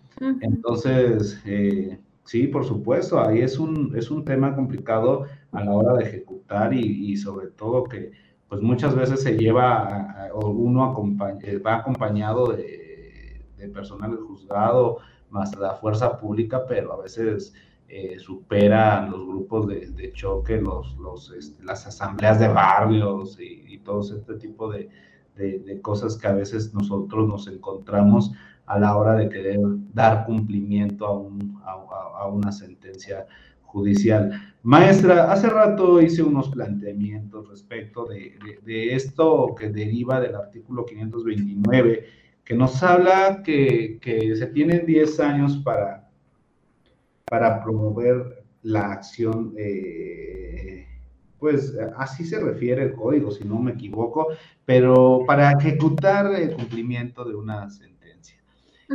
Eh, pudiéramos advertir que existe eh, al pasar estos 10 años una prescripción extintiva, pudiéramos advertir que hay una preclusión de, un derecho procesal, teniendo en cuenta que la preclusión habla de, ese derecho, de, esa extinción de un derecho eh, eh, procesalmente hablando, o bien de incluso de una caducidad. ¿De qué estaremos? ¿En, qué, en presencia de qué figura estamos cuando hablamos de este artículo 529? Bien, eh, hablamos de una prescripción por virtud del derecho de preclusión o del principio de preclusión. Una caducidad no, la caducidad se refiere a la, eh, a la, inactividad en el procedimiento en la instrucción, la caducidad de la instancia, 120 días hábiles. Entonces, esto es una cuestión distinta a el principio de preclusión que implica que un derecho que es abandonado tiene como sanción que ese derecho se pierda. Y entonces el artículo, de acuerdo a su literalidad, habla más bien de la prescripción que tiene lugar por virtud de que se actualiza este principio de preclusión, es decir, abandonaron un derecho por el tiempo que la ley establece y por lo tanto ya no hay la posibilidad de que ese derecho se ejercite. Ahora, habría que entender que hay dos, em, como lo dijimos o como lo, analizamos en, en, su momento con la vía de apremio. Una cosa es la acción para, eh, para ejecutar cuando iniciamos con esta ejecución, como es en la vía de apremio, que entonces tenemos 10 años. Ahí podríamos hacer el símil a otras, este, acciones, ¿no? Por ejemplo, para el daño moral, dependiendo de la situación por la que se dé, tenemos un año para promover la acción, dos años para promover la acción. Para el caso de títulos ejecutivos, tendremos tres años uh, para promover la acción ejecutiva, etcétera. Entonces, estos términos o asimilado estos términos, si yo quiero iniciar una vía de apremio con un documento específico que trae ejecución y respecto del cual no hay un término específico, se tendría que entender el término genérico de 10, de 10 años, es decir, 10 días, de 10 años. ¿no? Salvo que ese documento específico con el que voy a iniciar mi vía de apremio eh, señale que tiene una ejecutividad por tres años, por cinco años, por un año como suele suceder, por ejemplo, en los convenios que derivan de la CONDUCEF. Tienen efectos ejecutivos, pero hasta un término de tres años, por ejemplo. Entonces, solo podrían servir para iniciar una vía de apremio, si fuera el caso, durante esos tres años. Después dejan de tener ejecutividad, entonces ya no sirven para iniciar una vía de, una vía de apremio, ¿sí? O una acción ejecutiva. ¿De acuerdo? Entonces, esto así, eh, así funcionaría para la ejecución en los casos en los que no tenemos un término específico en la legislación aplicable, tendríamos que tomar el término eh, genérico de 10 años. Y otra cosa son los, en la etapa de ejecución en un procedimiento ordinario, que es lo que veníamos platicando. Un procedimiento que inició como ordinario civil, como ordinario mercantil, oral civil, oral mercantil, entonces tiene una, eh, tiene una sentencia definitiva y esa sentencia definitiva se tiene que cumplir. La ley establece cuál es el plazo máximo para que el interesado eh, ejecute o solicite la ejecución de esa sentencia y para el caso de ordinarios civiles y mercantiles, el término genérico dijimos son 10 años, para el caso de juicios especiales, materia civil, no señala un término específico y entonces tendríamos que atender al de 10 años, al genérico, y en materia mercantil hay artículo expreso que señala que el término para, para ejecución en juicios especiales es de 3 años. Entonces tenemos un término acortado y habla de juicios especiales. Dentro de estos juicios especiales podríamos entender también incluidos los juicios orales en materia mercantil. ¿sí? Entonces, la posibilidad eh, para ejecutar esa sentencia, para hacerla cumplir a través de la autoridad jurisdiccional que conoció de ese juicio, como ya lo analizamos el día de hoy, es por ese lapso de tiempo. Y entonces, si transcurren más de 10 años o más de 3 años sin que exista un impulso de la persona interesada en esa ejecución para que efectivamente se dé el cumplimiento de la sentencia, ese derecho se extingue, se pierde. ¿Por qué? Por virtud del principio de preclusión de derechos, que establece que el abandono de un derecho tiene la sanción de que éste se extinga. Y eso tiene relación con la prescripción a la que, eh, extintiva a la que hacía referencia. Entonces, la, la prescripción se da por virtud de la actualización del derecho o del principio de preclusión. Muy bien, maestra, muy, muy claro eh, usted este, esta participación. Y, ahorita, eh, derivado de eso, voy a, voy a comentarle una última cosa, ya para pasar al cierre. Pero antes me gustaría comentar aquí o leer un comentario de Angélica Martínez. Dice, buenas noches, saludos. Yo no sé mucho de lo penal, pero no entiendo lo de la ejecución de sentencia. Me da miedo porque mi hijo está por entrar a un juicio abreviado y no sé qué sea conveniente. Y quise abordarla o comentarla porque, bueno, este, eh, Angélica, nosotros estamos comentando de juicios civiles eh, mercantiles que eh, no tiene, eh, digamos, relación con lo que su hijo está ahorita, por, está atravesando, lamentablemente, lo que nos, nos comenta. Sin embargo, bueno, pudiera acercarse con un especialista en materia penal, quien le puede apoyar con, este, con esta duda que usted tiene. sin ningún problema. Pudiera mandarnos una página, mensaje a nuestra página o con cualquiera de los compañeros que está comentando, yo creo que también pudieran apoyarla en resolverle sus dudas. Creo que no habría inconveniente en que alguien de, la comunidad jurídica que nos sigue la pueda apoyar con esta inquietud que, usted tiene. Eh, quería nada más abordar esa parte, eh, querida maestra, perdón por, por la interrupción. Y, hay varios, varios más comentarios, eh, pero eh, antes de, darles pauta a, la lectura de ellos, me gustaría ya para ir finalizando, maestra, que eh, en un caso concreto se tiene una sentencia, se tiene una sentencia en la cual eh, se tiene la obligación, es más, vamos a pactarlo, a ponerlo un poquito más complejo. Se, de un juicio ordinario civil, ordinario civil se resuelve eh, un, a, través de un convenio, ¿no? Eh, se resuelve a través de un convenio entre las partes en donde acuerdan que eh, el bien inmueble determinado se va a, este, se le va a entregar a la, a la, contraparte y el mismo bien inmueble pues se va a escriturar a su favor, ¿no? a favor del actor en contra del demandado. Y eso pues se eleva, sabemos, a grado de sentencia, igual causa Estado y se tienen esos 10 años de cumplimiento. Pasan de esos 10 años, incluso pasa, digamos, 15 años, ¿no? En exceso el, el, el, el tiempo que, que, marca este, eh, este numeral. Se puede eh, promover a través de una vía ordinaria, es decir, se puede eh, promover a través de un cumplimiento de contrato o un otorgamiento y firma de escritura, o forzosamente se tendría que haber iniciado en términos de estos 10 años esta ejecución de sentencia. Bien, recordemos que el convenio es una forma alternativa de solución de controversias. El convenio judicial, es decir, el que se da en el, eh, en dentro de un procedimiento jurisdiccional, una vez que es aprobado porque no contiene cláusula que sea contraria a la moral, a la costumbre o al derecho, hace las veces de una sentencia definitiva y se considera cosa juzgada.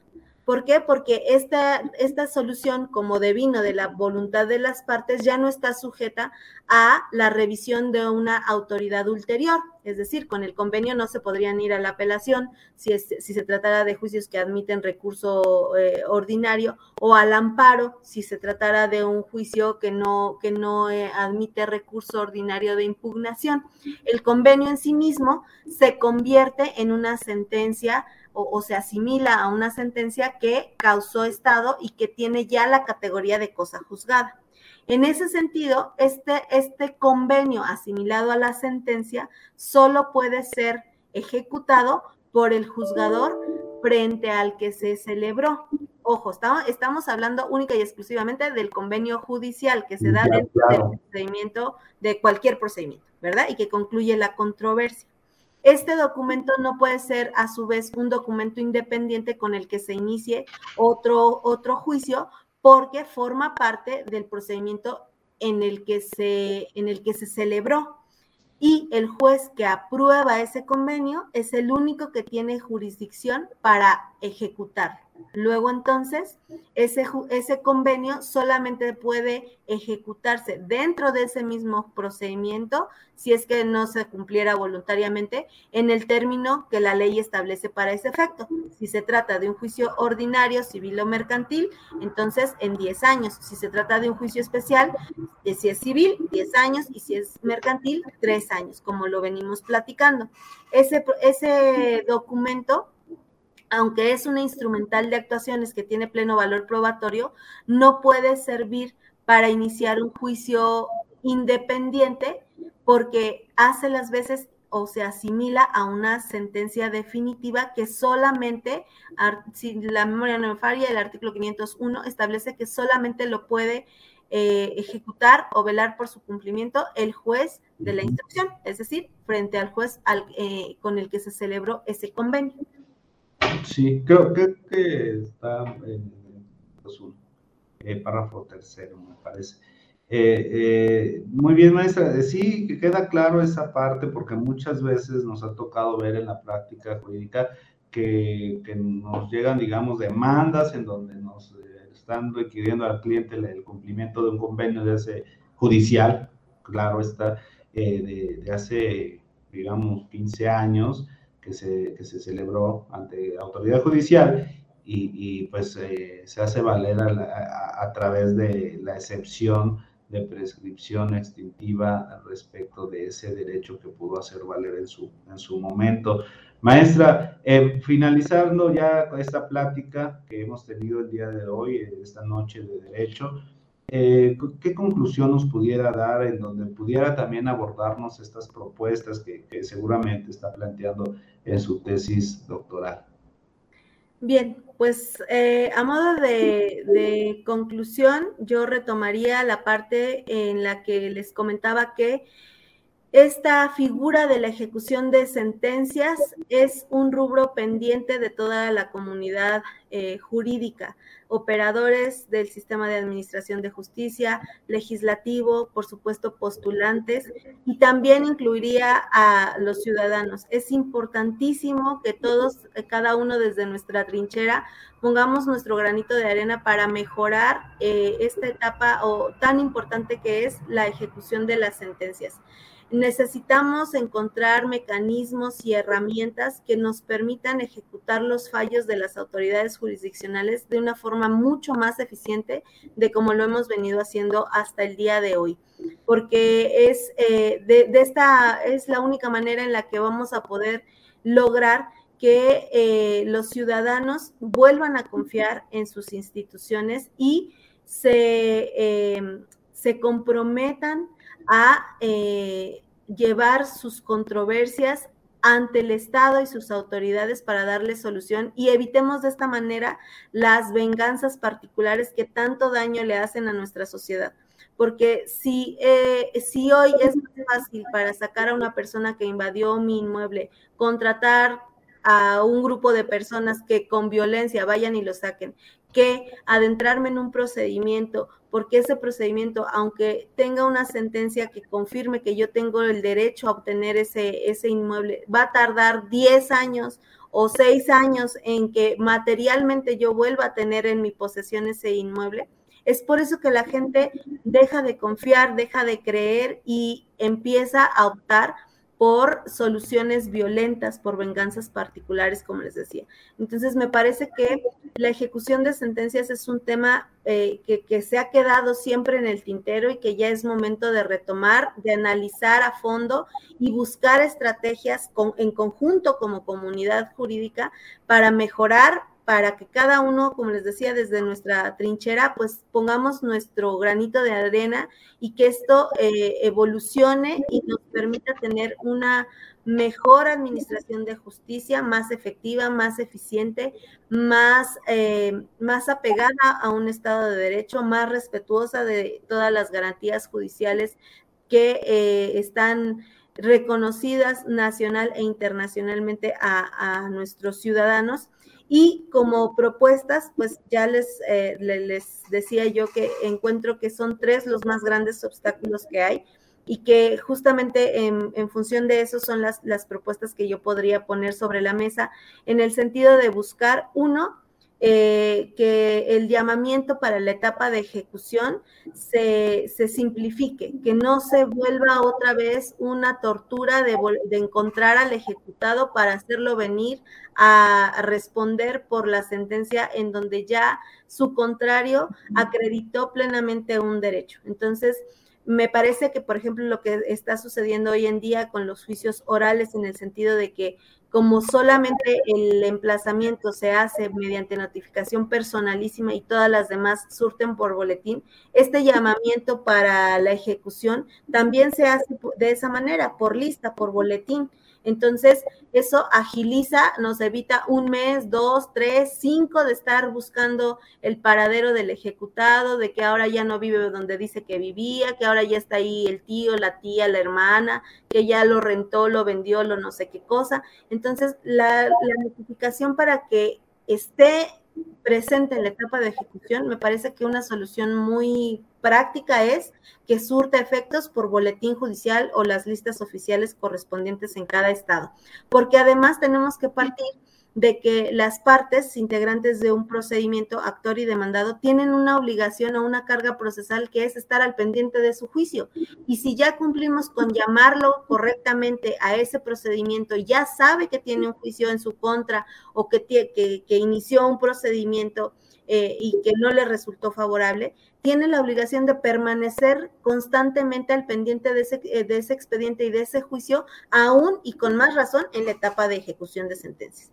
Entonces yo ahí difiero un poco con los últimos criterios de la Corte en el sentido de que este llamamiento a la etapa de ejecución deba asimilarse a un emplazamiento. No, ¿por qué? Ya lo emplacé hace un año que iniciamos el juicio. Ahora él ya tiene la obligación de estar pendiente de su procedimiento y yo cumplo con llamarlo a la, etapa de ejecución a través de la lista del boletín o de las gacetas este, oficiales y él tendría la obligación y el compromiso de presentarse a asumir el resultado del procedimiento en el que participó. Entonces, me parece que esa sería una primera propuesta por cuanto al primer punto que decíamos que obstaculiza la ejecución, que es volver a localizar al ejecutado, ¿no? El segundo punto, también muy importante, la, eh, la información sobre el patrimonio del ejecutado en este punto la, propuesta es que, bueno, pues podemos tomar ejemplos de lo que sucede en, otras latitudes, en donde eh, cuando una persona se, se, ve involucrada en un procedimiento patrimonial, una de las primeras obligaciones que tiene es declarar su patrimonio ante el órgano jurisdiccional y para ese efecto en algunos otros eh, países incluso hay sanciones muy importantes de si falsean la información o si mienten o si esconden bienes. Y esto es con la, con la intención de que al final, si resulta que, que tiene que responder económicamente con sus bienes, nosotros ya tendremos desde el principio por lo menos una relación más menos certera de cuáles son los bienes que, eh, sobre los que podemos trabajar la ejecución y ya no tenemos que estar en estas eternas pesquisas de tenía una cuenta pero ya la cerró y luego abrió otras tres pero ya a nombre del hijo, de la hija, del tío, del padrino, del quién sabe qué. Entonces es importante que esta cultura de cumplimiento empiece por si voy a involucrarme en un juicio, en un procedimiento, porque tuve eh, la capacidad de celebrar determinados actos jurídicos, entonces voy a poner a la vista como, parte del principio de probidad y de lealtad procesal que nos debemos quienes vamos a participar en este juicio, mis bienes y con las sanciones que el legislador considere pertinente para, eh, para, para, para garantizar que esa información sea lo más fidedigna posible.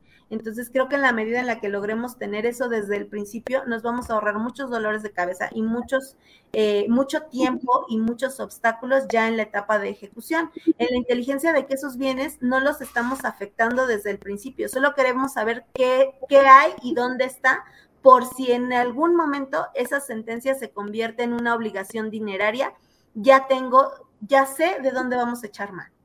En el caso de eh, los juicios orales, civiles y mercantiles, que es eh, el objeto de la tesis doctoral que, pronto sustentaré, eh, yo estoy proponiendo que se incluya una audiencia de ejecución en la que, entre otras cosas, primero se, se acerque a las partes y se les invite nuevamente a la conciliación, ahora por cuanto al cumplimiento de la sentencia.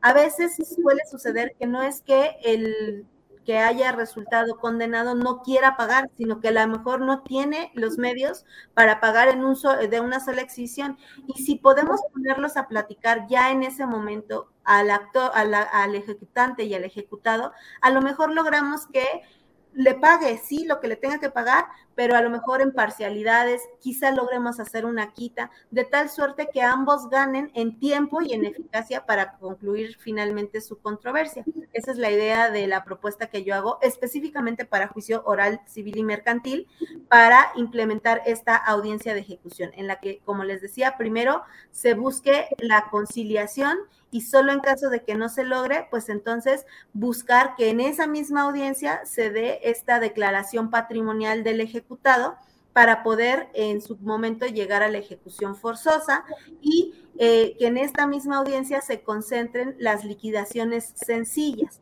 A veces eh, eh, esta parte eh, formalista de hay que iniciar el incidente de la liquidación y luego le damos vista al otro y entonces se opone o no se opone y entonces el juez tiene un término para dictar la resolución y todo esto lo, podría, lo podríamos abreviar en esta audiencia única de ejecución, en donde si se trata de hacer cuentas del 6%, del 9%, de la tasa anual del 30%, de la tasa anual del lo que ustedes quieran, que solo implican operaciones aritméticas sencillas, las podemos hacer en esa audiencia. Y en esa audiencia ya con esa base cierta podemos conciliar, es decir, por suerte principal te condenamos a 100 mil más los intereses hasta el día de hoy, que son el 6% al 9%, en realidad lo que tú debes hoy son 120 mil pesos. Ahora, señor actor, ¿cómo le podemos hacer para que esos 120 mil pesos se los pague? a lo mejor en un año, pero se va a comprometer de verdad a que en un año se los pague. Y si no se los paga, ya nos declaró cuáles son sus bienes, ya sabemos sobre qué bienes vamos a ejecutar. Nos vamos a, ahorrar, por lo menos, les aseguro, nos ahorramos por lo menos de cuatro o seis meses de vueltas y vueltas, de acuerdos y de promociones, si logramos consolidar y concentrar todos estos actos en una audiencia después de que la, de que la sentencia haya adquirido la calidad de cosa juzgada formal y materialmente. Esto exclusivamente para los juicios orales, civiles y mercantiles. Y quizá para los juicios de procedimiento escrito podríamos buscar una solución parecida no sé si necesariamente con una audiencia, pero parecida para tener desde el principio o lo antes posible la declaración de bienes sobre los que en un futuro se pudiera dar la ejecución. Y con esto evitarnos muchísimo tiempo, muchos obstáculos, muchas prácticas insanas que hoy en día hacen que la etapa de ejecución sea muy larga, muy llena de formalismos, muy llena de... Eh, situaciones a veces hasta inverosímiles, ¿verdad? Que nos complican el cumplimiento efectivo de la sentencia y con ello también eh, contravienen los principios y los derechos fundamentales de acceso a la justicia, debido proceso y tutela judicial efectiva. Claro que sí, maestra. Muy, buena aportación, eh, muy buenas propuestas la que hace eh, respecto al juicio oral civil mercantil con esta audiencia de ejecución. Maestra, eh, ya el tiempo se, ha agotado, hay muchos temas que, quedan en el, en el, aire que nos gustaría en una segunda ocasión pudiera venir nuevamente a, platicar, a comentarlo, eh, porque hay muchas cosas que, pudiéramos seguir platicando con usted y a su vez con el auditorio, que, hay varias preguntas, se las haremos llegar eh, ya de manera privada.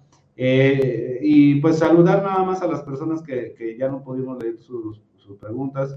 Ah, por ejemplo, me contestó el maestro Quetzalcoatl Luna a la persona que, que, planteó lo del tema penal.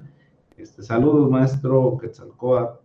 Un fuerte saludo. Eh, nuevamente, Kike Low, eh, Angélica Martínez, Marta Martínez, Cel Antonio González, Gabriel Galvez, eh, Eloy Orlando, Aldo CM, Rosy, Rosy Miranda. Bueno, pues a, todos ustedes muchas gracias, a las demás personas que nos han seguido a través de esta transmisión en vivo. Pues maestra, nuevamente recordarle que aquí es su casa. Eh, un par nada más de, comerciales, recordarles que la próxima semana estará con nosotros el maestro Eduardo Saldívar Olvera hablando de un tema un poco peculiar. Eh, él habla o refiere a un coaching jurídico, pues lo vamos a, tratar, vamos a ver de qué se trata este tema que trae nuestro buen amigo y maestro, sobre todo Eduardo Saldívar Olvera, eh, quien es maestro, profesor de la Facultad de Estudios Superiores Aragón. Y, y, recordarles que esta transmisión, esta plática que hemos tenido el día de hoy con la maestra Mitzi Aquino Cruz, va a estar disponible a partir del día lunes, eh, no solamente aquí en Facebook, que, ya se queda desde hoy, sino también a través del podcast, El Mundo del Derecho, Noches de Derecho, perdón, así nos encuentra como Noches de Derecho en Spotify. Entonces, pues está apareciendo en pantalla ahí el, pequeño cartel de eh, Noches de Derecho podcast a través de Spotify. Maestra, muchas gracias. Gracias por permitirnos platicar esta noche de derecho con usted. Eh, ya conocimos justamente a todo el auditorio a la maestra eh, en Derecho, próxima eh, doctora en Cultura de Derechos Humanos, pues juzgadora en materia de proceso oral civil, pero sobre todo un excelente ser humano. Muchas gracias, maestra, y en verdad nos encantaría tenerla en una siguiente ocasión aquí en Noches de Derecho. No, pues nada que agradecer, todo lo contrario, les agradezco mucho el espacio a Noches del Derecho, eh, a todo su auditorio, de verdad un saludo a todos los que nos hicieron favor de estar el día de hoy con nosotros. Espero que la información haya sido de utilidad para todos, que como les decía, pues un poco de esta información y de, esta plática sirva para que ustedes en lo particular y en lo profesional sigan creciendo y les quede la inquietud de seguir ahondando en este tipo de, de temas, en este en particular que a mí pues me, me, gusta, me apasiona. De verdad, muchísimas gracias por su tiempo, por el espacio, por el horario que sabemos que, que también es complicado y a pesar de eso, mucha participación. Les agradezco enormemente y por supuesto que cuando, cuando ustedes me inviten por aquí, por aquí estaré compartiendo con ustedes. Muchísimas gracias, eh, maestro César, también por, por todas las consideraciones y sigo a sus órdenes. Gracias, esta es su casa. Y bueno, a todo el auditorio, como ya lo dijo la maestra, muchas gracias por desvelarse con nosotros en esta noche de derecho, que siempre recordamos que la idea surge a, partir de la pandemia, del quédate en casa y a partir de, un, un, experimento que hizo nuestro amigo y en mi caso mentor, don Alberto del Castillo del Valle, que que empezó a dar una clase por ahí de las 11, 12 de la noche a la 1 de la mañana, hablando justamente de garantías. Y, y pues de ahí surgió esta idea. Primero estuvo con nosotros eh, los primeros muchos programas, el gran amigo y maestro Dan García. El día de hoy pues hemos estado nosotros ya cubriendo este espacio.